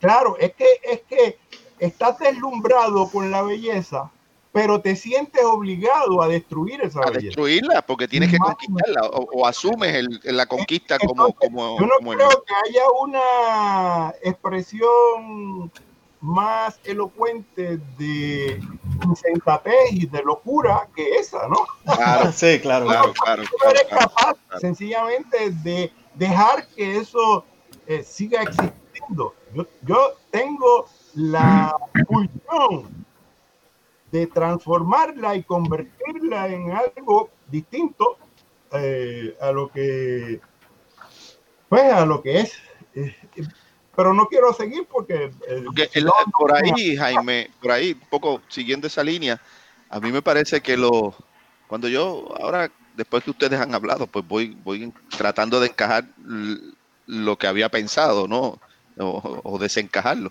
Este eh, eh, eh, a mí me parece que el, inicio del trabajo, ¿verdad? Es bien, para, como dijo Gabo, es bien importante, ¿no? y sobre todo ese planteamiento de, insisto, ¿verdad? En la cuestión de la esencia, ¿verdad? De la casa.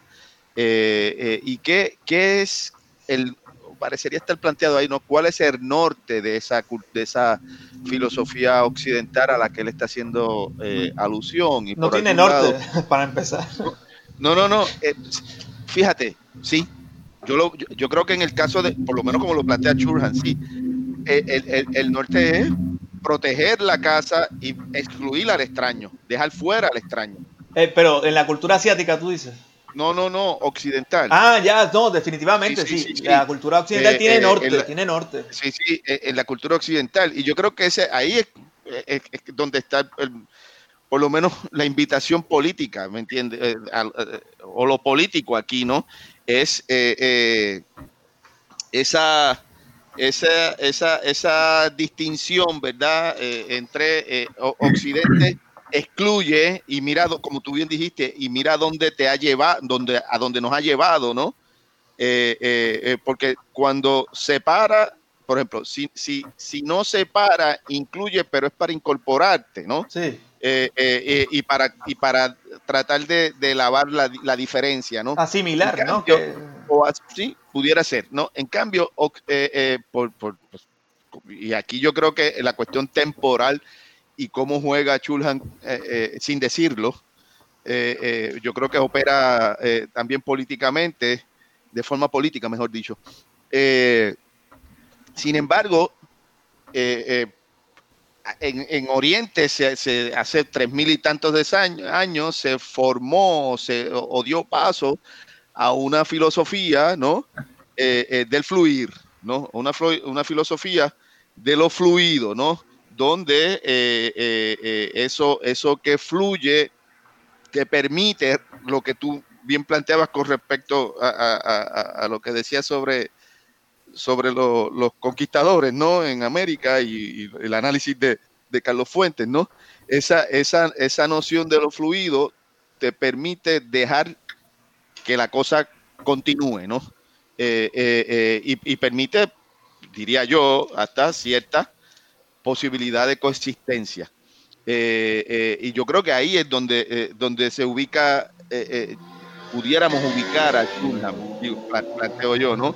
y donde la, abre la posibilidad de esa ese asunto híbrido. Yo no creo, yo no creo que él esté descartando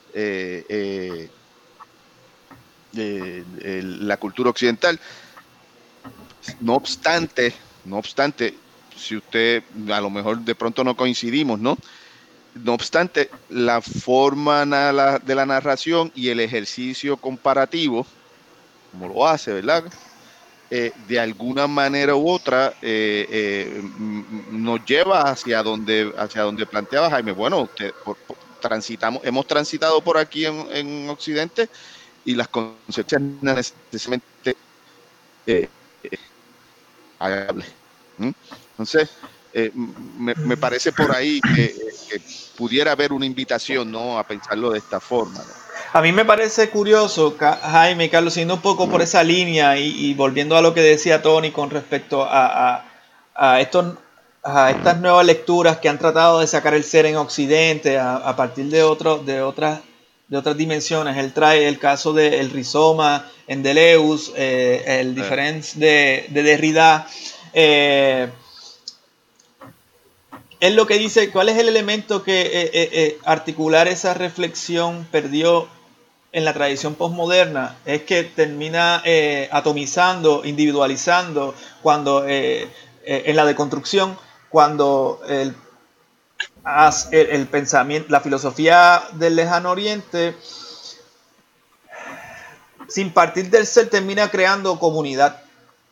Eh, y, yo creo que hay una apuesta, y si vamos a hablar de apuestas o de, o de agendas, está en la posibilidad de, de, crear comunidad, pero y, lo importante que es pensándolo con la lectura más reciente, la de la desaparición de los rituales, donde la comunidad es un elemento de mucho peso. Eh, ¿Cómo podemos construir una, no sé si, si, si, está bien o no, pero una comunidad global eh, sin centro, eh, sin ser esencialista? Porque inclusive lo, que, cuando Occidente más se acerca termina produciendo una, filosofía, en el caso de, digamos, de Leo Guattari, implícitamente ahí me parece que está algo que tiene que ver con las derivas postmodernas que va, eh, neoliberales que se van a producir después de esas reflexiones. ¿Me entiendes?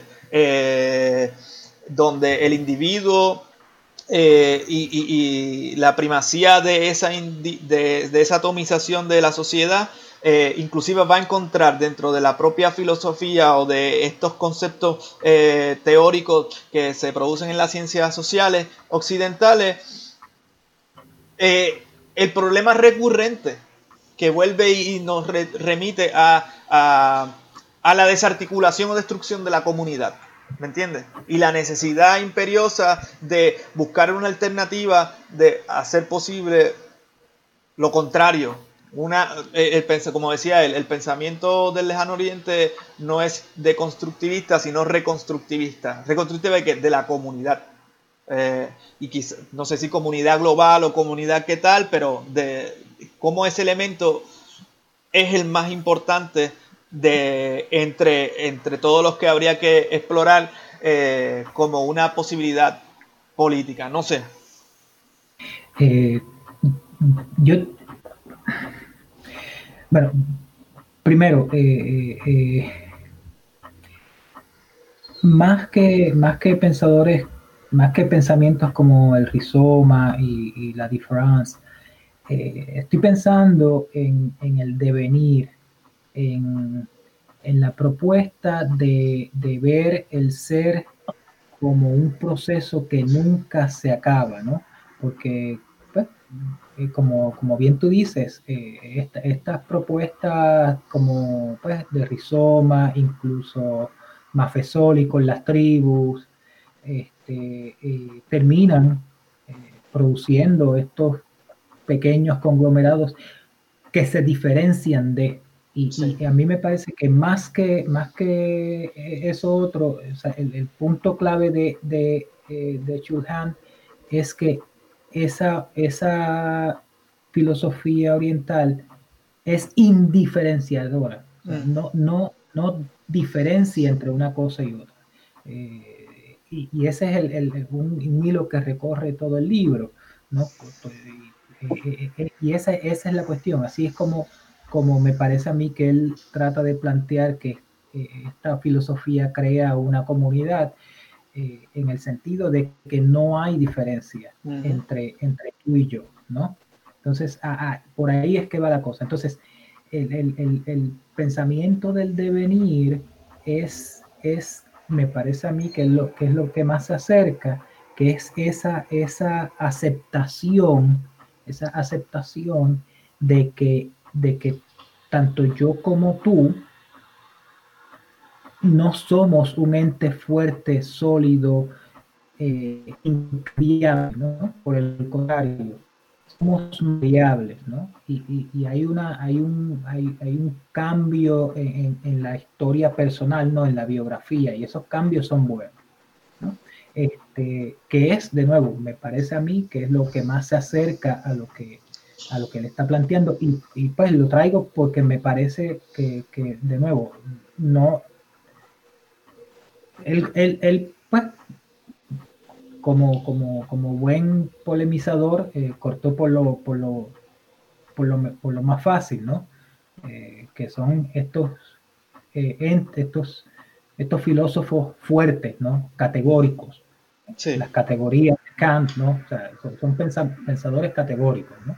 Eh, y, me parece a mí que, el, haber eh, al menos incluido eh, la cuestión del devenir, yo creo que entonces le complicaba lo que el proyecto que él quería hacer, que me parece a mí que es apuntar hacia eso, ¿no? hacia, hacia esa posibilidad distinta de hacer comunidad, ¿no? que es la desdiferenciación, ¿no? que es como él, lo llama. Sí. Este, no sé, ah, por ahí. Jaime, estás ahí.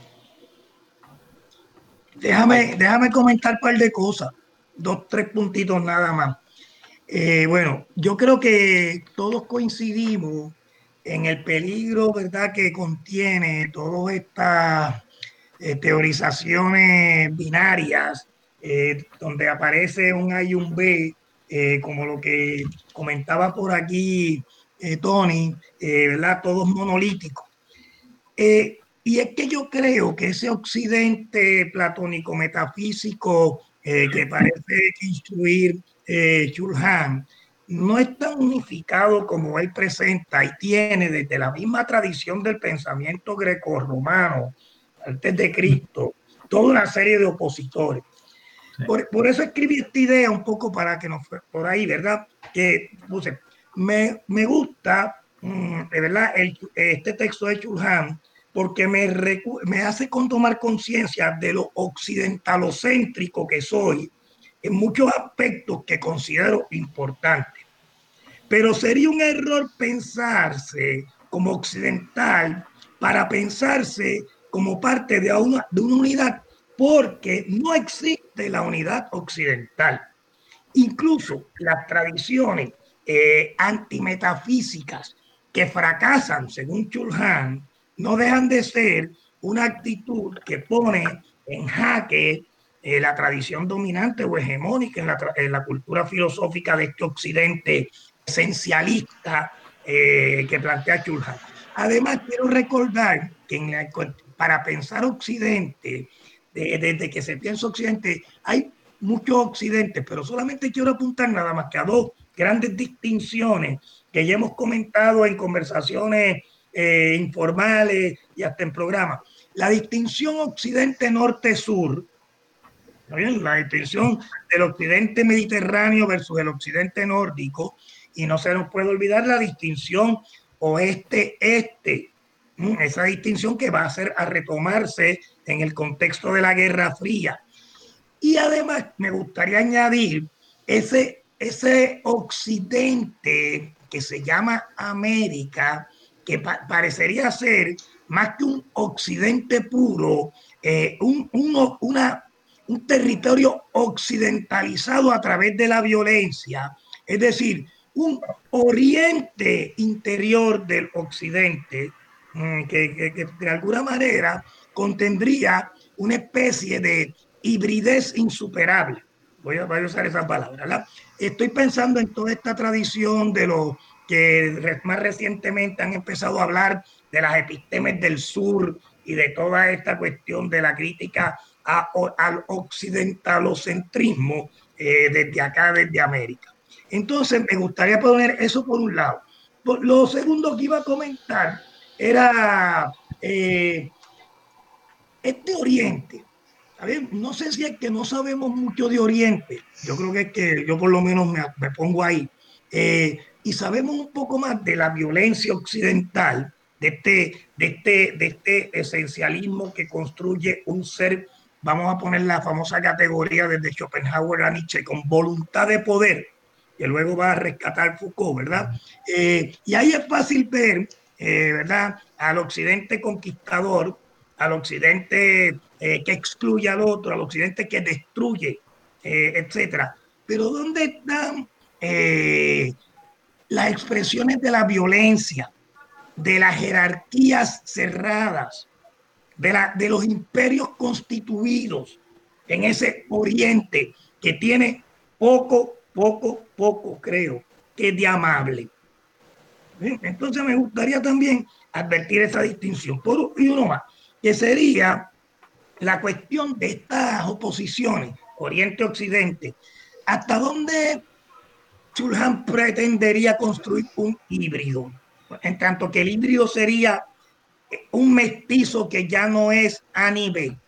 Eh, yo creo que en tanto que eso es todavía en estos momentos imposible, yo creo que si Chulhan estaría eh, eh, invitando a un reconocer las diferencias, una coexistencia de lo diferente, en donde el escuchar y admirar y querer aprender del diferente sea una forma también de enriquecerse y transformarte tú mismo. Es decir, el ser no se transforma eh, haciéndose un sí mismo, sino que el ser se transformaría cuando es capaz de incorporar en él eh, formas que no son propias de su supuesta naturaleza.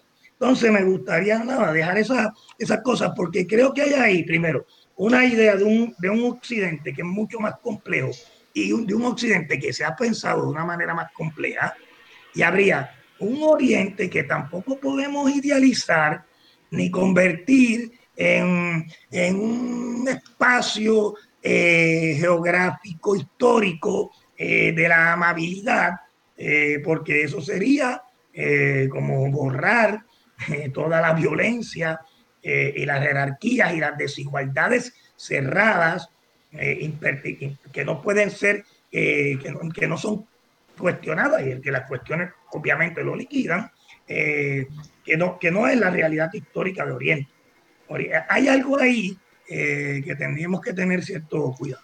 Eh, vamos, eh, Jaime, para que haga el comentario que iba a hacer, yo quería solamente comentar sobre eso que decía Pito. Una cosa, me parece que su idea del lejano oriente gira principalmente entre China, Japón y Corea y, descarta, por ejemplo, pues todo lo que es ese sur, ese sudeste asiático eh, no, no aparece por ahí. Yo, me parece, yo le comentaba por ahí a Jaime, pues no sé, muchas expresiones de ese mismo budismo, esas maneras de construir los espacios, eh, son muy complejas dentro de ese propio oriente. Eh, y otras cosas que me parece bien interesante en el caso de Japón, que, que como dijimos en el, programa, en el, programa anterior, no deja de ser una sociedad muy cerrada, una sociedad muy, eh, ¿verdad? Que, que, es bastante... tiene problemas para, para incorporar a lo extraño, eh, donde pues se expresó tan recientemente como hace un par de años atrás eh, eh, fue parte de, lo que fue el eje y, y, tienes esas formas autoritarias, etcétera, etcétera, o lo mismo que se le puede criticar de China. Y yo creo que Chulhan lo ha, puesto el ojo en, en, esas expresiones también, en otros textos más recientes. Que esa idea de Asia que está construyendo obviamente ahí, sí definitivamente coincido, son muy simplificadas y giran principalmente en torno a China, Corea y Japón y, Oriente, el lejano Oriente incluye también otras regiones que, que, pues yo estoy seguro que también, o bueno, por lo menos sospecho que son muy también en esa relación norte-sur que tú también mencionabas como en Occidente, pues también se dan allí entre ese sudeste asiático, Laos, Vietnam, Cambodia, tienen sus, dinámicas particulares. Pero Jaime, quería, te estabas levantando ahorita por allí, querías comentar algo.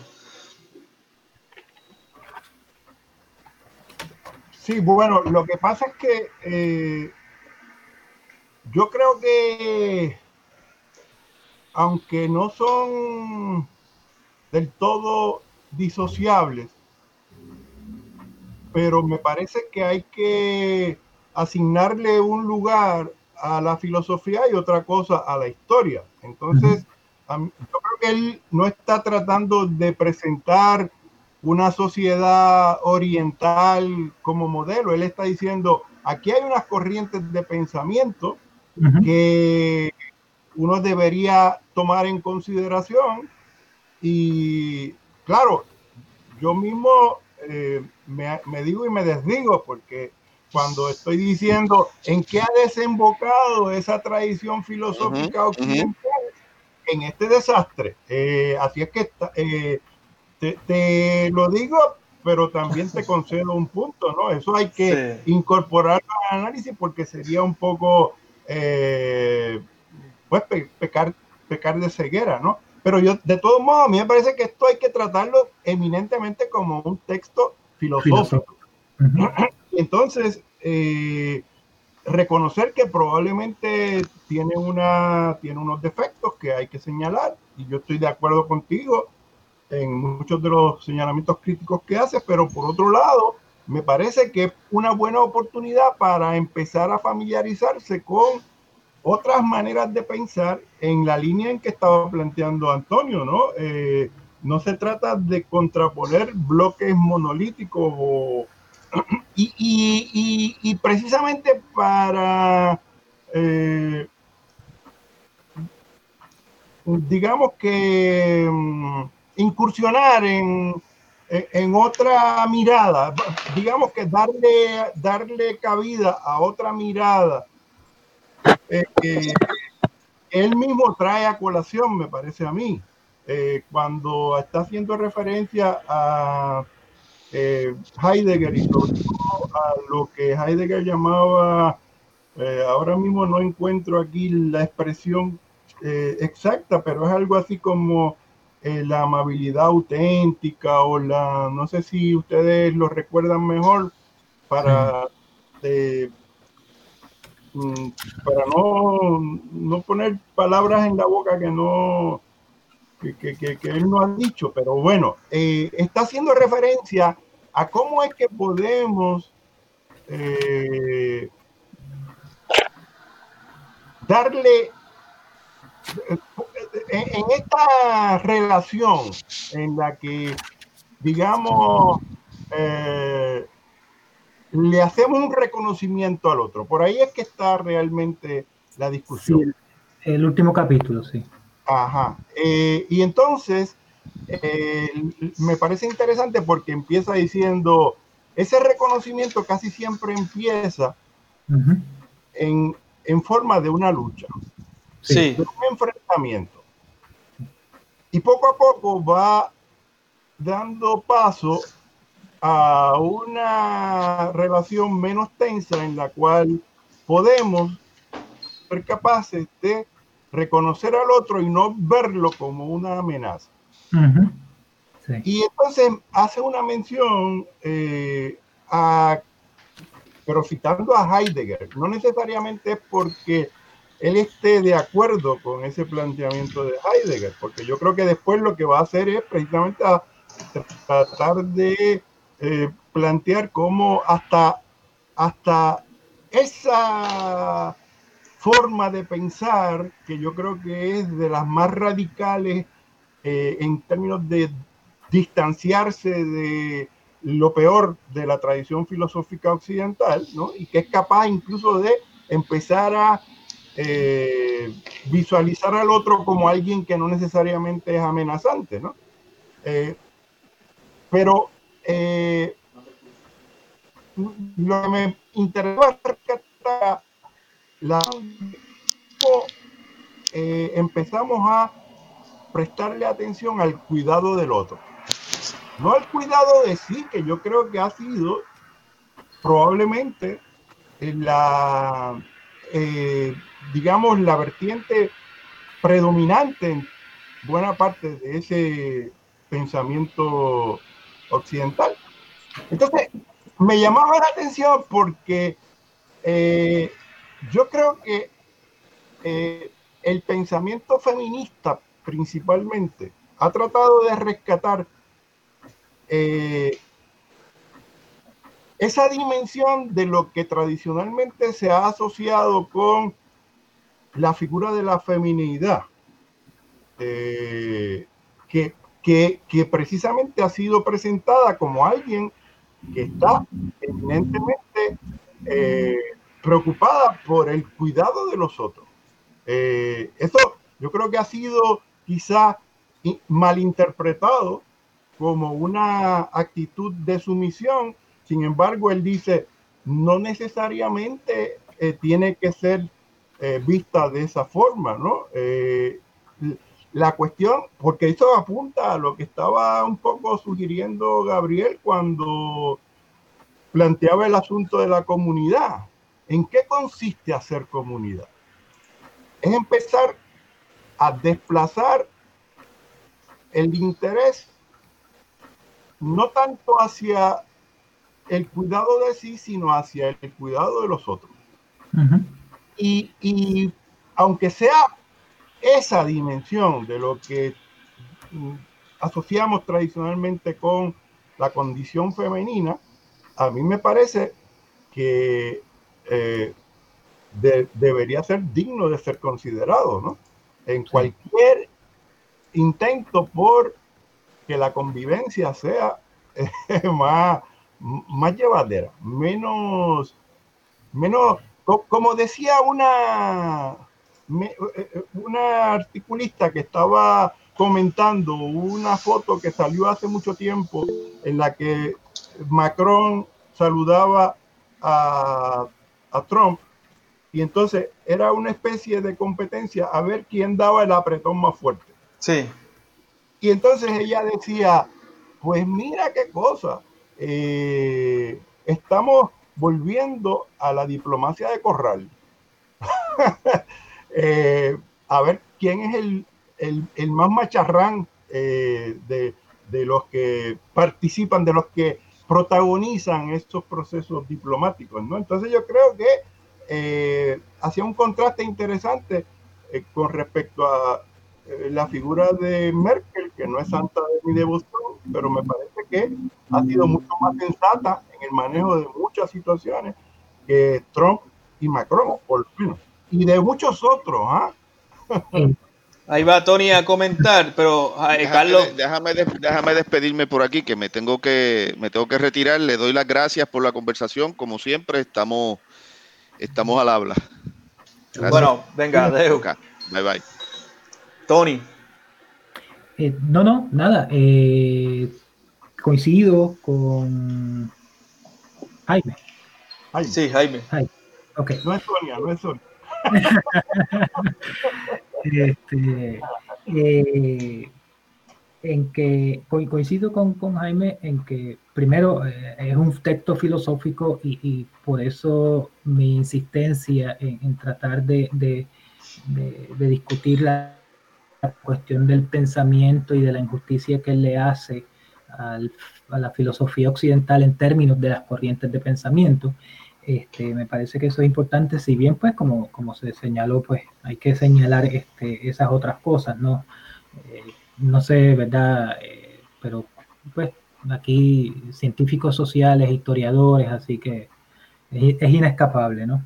El segundo, eh, es, es, en ese último capítulo donde me parece que él hace su propuesta, porque precisamente en ese capítulo es donde él demuestra cómo la cuestión del saludo, como bien señala Jaime, eh, transita de, de, ser una amenaza y una eh, afirmación de mi esencia aquí y de, mi, y de mi espacio, transita a algo amable. La crítica que él le hace a Heidegger es que siendo, aún siendo el más radical, en, en, en ese saludo heideggeriano, lo que se hace es reconocer al otro en su esencia. Claro. Por lo tanto, todavía queda dentro de las limitaciones que él le ve a la cuestión del ser eh, como, como, esencialista, ¿no? Entonces, lo que él propone es que, que el, el, saludo japonés eh, corta o, o, vacía, ¿no? Eso, ¿no? Entonces, eh, ese, en ese saludo japonés, este, en la reverencia, no hay, no hay un, un, yo que ni se afirma ni afirma al otro claro. en tanto esencia, sino, sino hay un reconocimiento, pero es un reconocimiento entre este, y, y pues la cuestión de la mirada, ¿no? Eh, es importante. Eh, entonces me parece que, que eh, es, es ahí donde está su propuesta en el sentido de que él está diciendo, mira, en, en, en, Occidente esto puede pasar, o sea, eh, estamos en el momento de, afirmar la esencia de nuestra presencia, pero es posible transitar hacia esta otra, hacia esta otra forma, ¿no?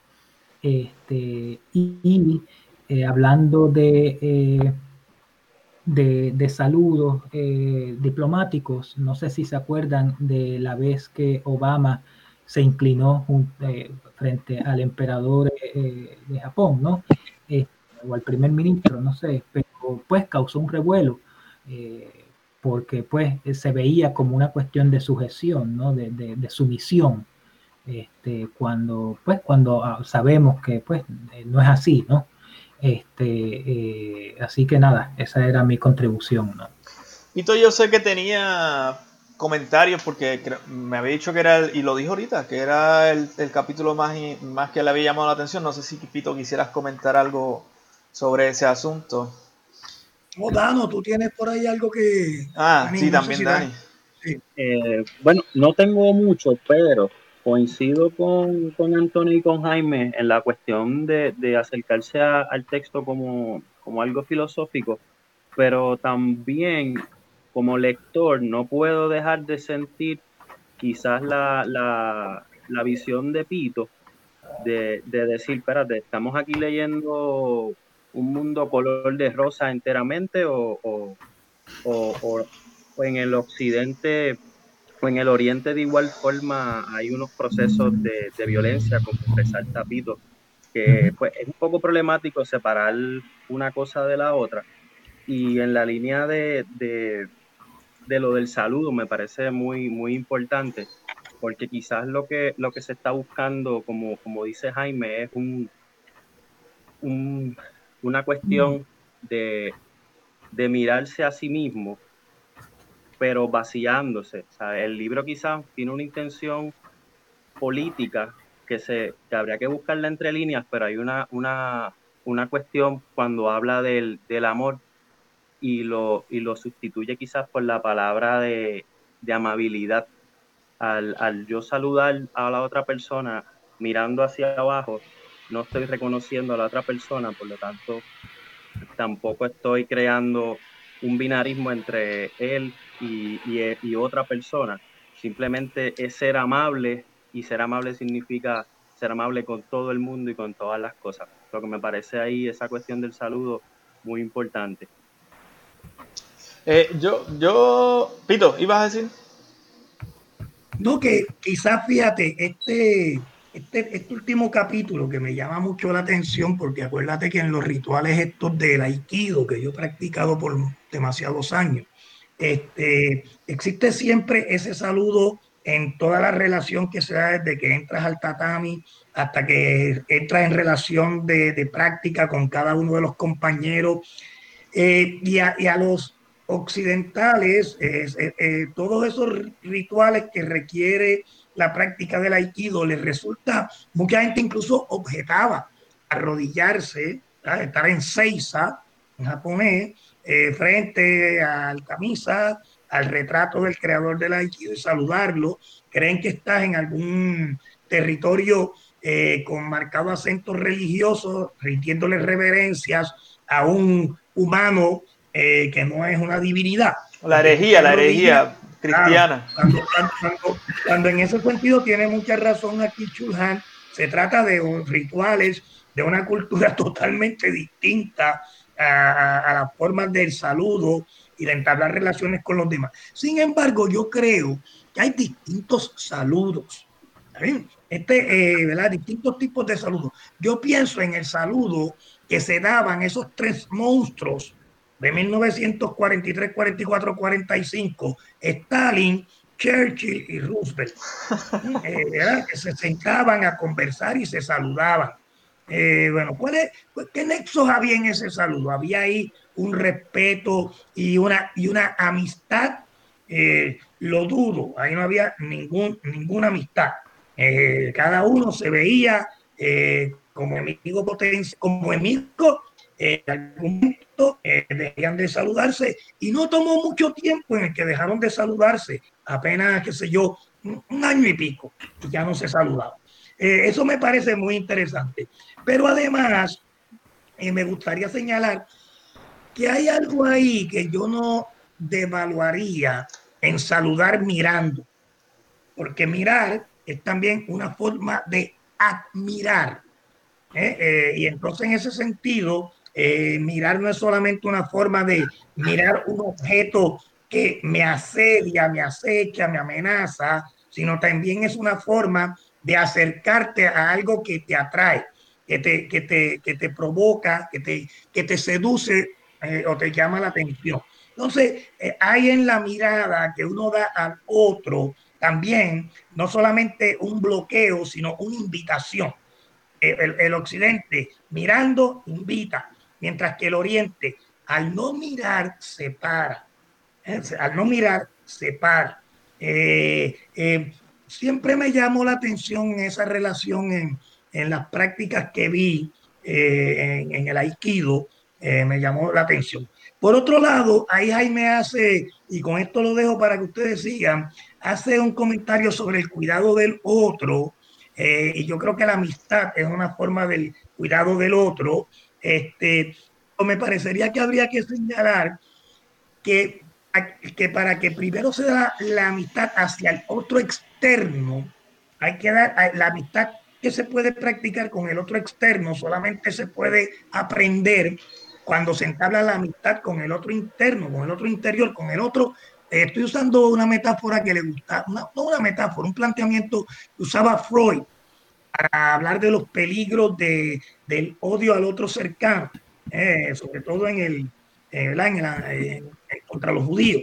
Entonces, en ese sentido, lo que digo es que la amistad solamente se aprende con el cercano y luego de ese aprendizaje de establecer amistad con el cercano se puede poner en práctica con el externo, es decir, con el lejano, eh, como una forma, insisto, de reconocer diferencias que sirven para uno enriquecerse de la palabra del otro, de los estilos del otro, de la mesa del otro, de las artes marciales del otro. Eh, por ahí habría, eh, yo no descartaría, eh, este, la, diferenciar no es jerarquizar, no es excluir, no es diferenciar, es una forma también de reconocer y por lo tanto también puede darse un diferenciar para admirar, es decir, para mirar con una gran curiosidad que es más que un respeto,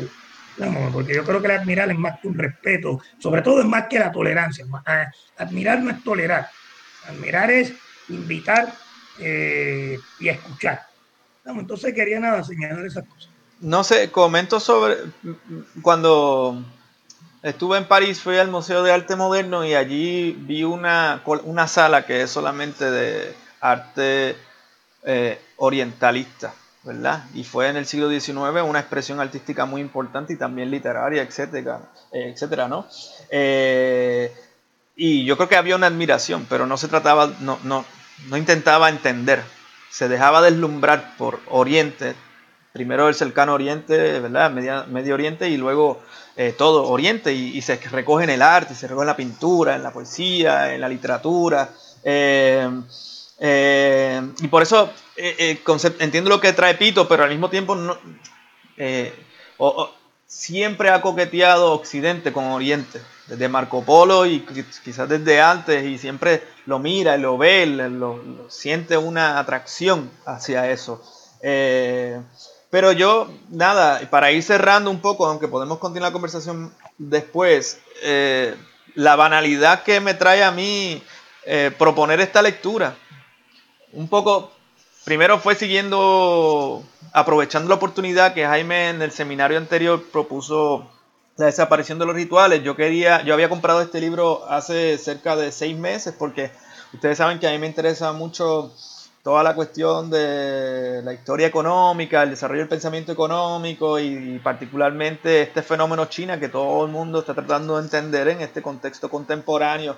¿Qué, qué es eso de, del comunismo chino? China es comunista, China no es comunista, hay capitalismo en China, y todo el mundo habla de China, China, China, pero me pareció esta una oportunidad de acercarse a tratar de entender qué es eso del fenómeno China pues eh, primero hay que entender cómo se piensa eso, eh, que, desde dónde se piensa, porque obviamente es un mundo totalmente ajeno a nosotros. Y nada, comento brevemente que en ese, en ese interés quizás más banal, no tanto de entender eh, las particularidades filosóficas, sino cómo se construye ciertas cosas, como sería un asunto como eso que es el fenómeno de la China contemporánea, eh, miraba por allí entre la página 92 y 96 cuando hablaba sobre el lenguaje en China y cómo todo este pensamiento de la ausencia que se expresa en la comida, que se expresa en la poesía, que se expresa en el arte, se expresa también en el lenguaje.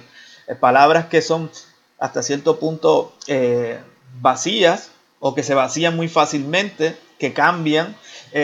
Comentaba Chulhan por allí eh, sobre la flexibilidad que tienen las palabras y cómo eh, eso permite que en China eh, me dio pistas para pensar cómo es posible que en China exista tal cosa como el comunismo y no signifique nada de lo que nosotros entendemos como comunismo. ¿Me entiendes? O cómo en China existen eh, pues cosas como el socialismo de mercado y no tiene nada que ver con nuestras ideas y nuestros conceptos tan estrictamente articulados sobre lo que son eh, eh, esos fenómenos. Y, y, un poco por ahí decir, este fenómeno que estamos viendo emerger con tanta fuerza, empieza a hacerle uno un poco más de sentido cuando, cuando pues, te acercas a este texto de Bill Chulhan. ¿Entiendes? No solamente eh, como, en su propio lenguaje ya está la, la, posibilidad de que afloren fenómenos que para nosotros son contradicciones absolutas, pero para ellos se asumen con toda naturalidad. Eh, en su libro Chansai, eh, él trabaja eso un poquito más, como el fake, la copia, eh, y este fenómeno que nosotros encontramos que se está reproduciendo en China eh, son expresiones de esa cultura desde hace mucho tiempo.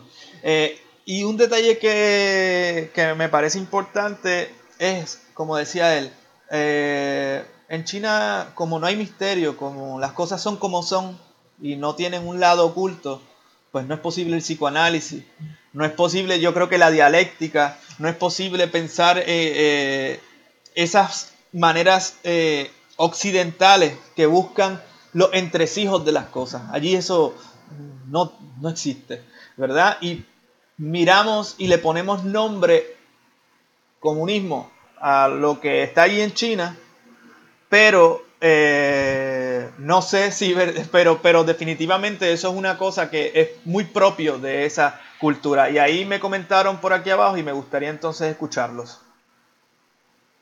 Tony y después Jaime, que creo que también está loco por hablar. Tony, no te escucho. Me enciende el micrófono. Eh, pues un poco eh, es una, era una sugerencia más bien eh, dirigida a ti, pero, pero bueno, eh, ya que estamos hablando de, pues, de, cuestiones ya más sociales, históricas, hay dos libros que me parecen, pues, evidentemente desde, desde, desde, Occidente y, de, y principalmente desde la Academia estadounidense, ¿no?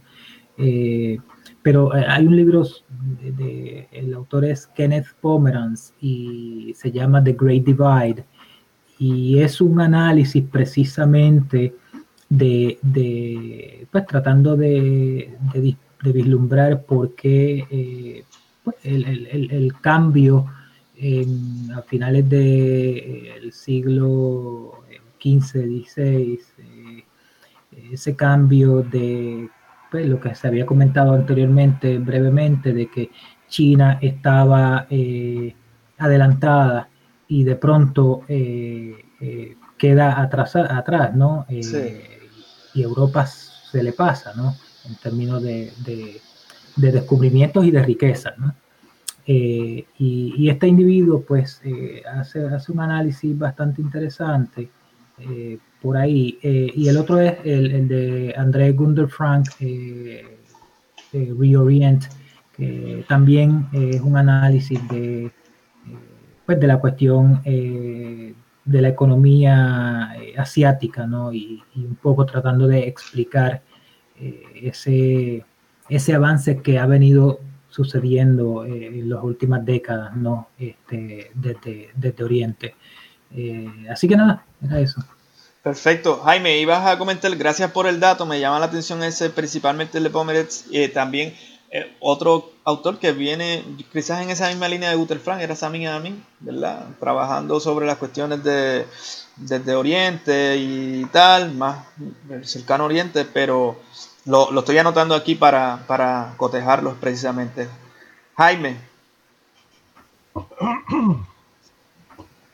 Estoy eh, escucha, ¿verdad? Sí. Ok.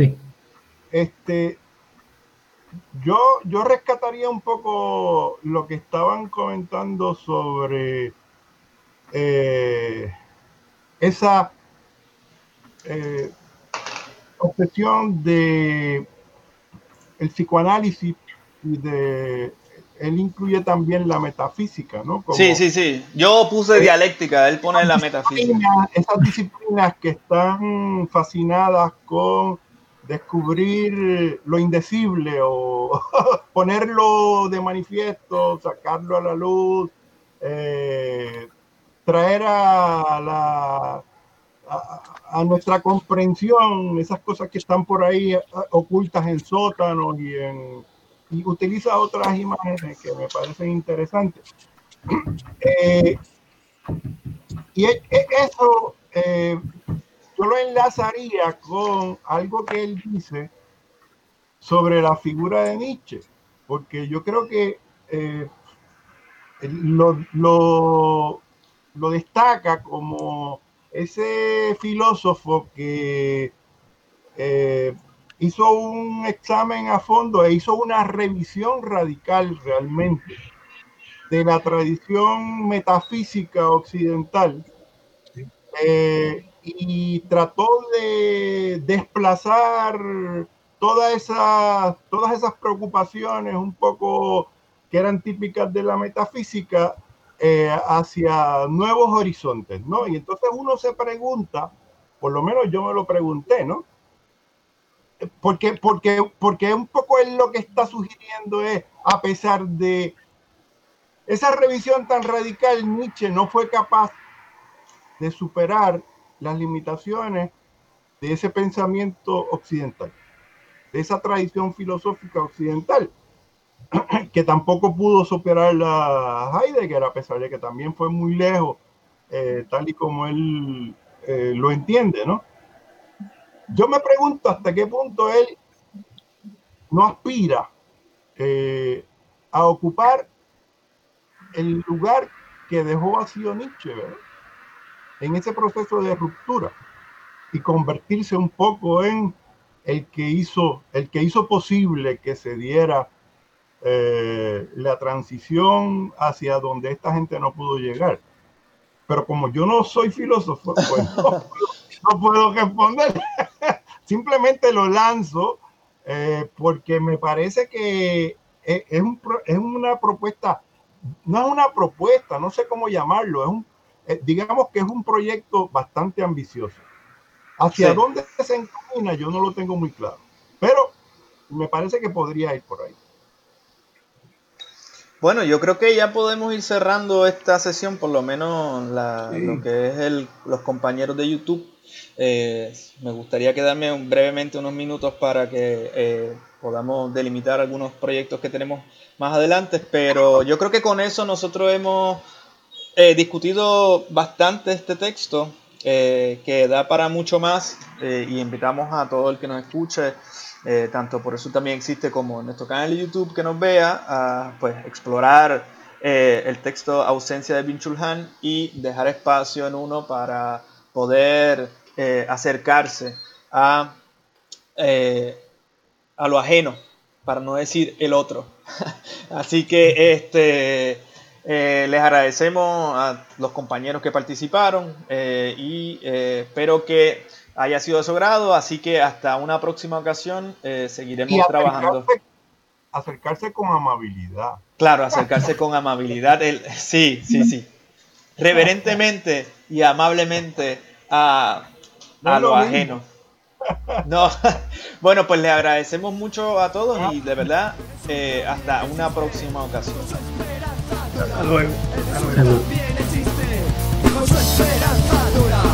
El sur también existe, con su esperanza dura. El sur también existe, que todo el mundo sepa que el sur también existe. Que todo el mundo sepa que el sur también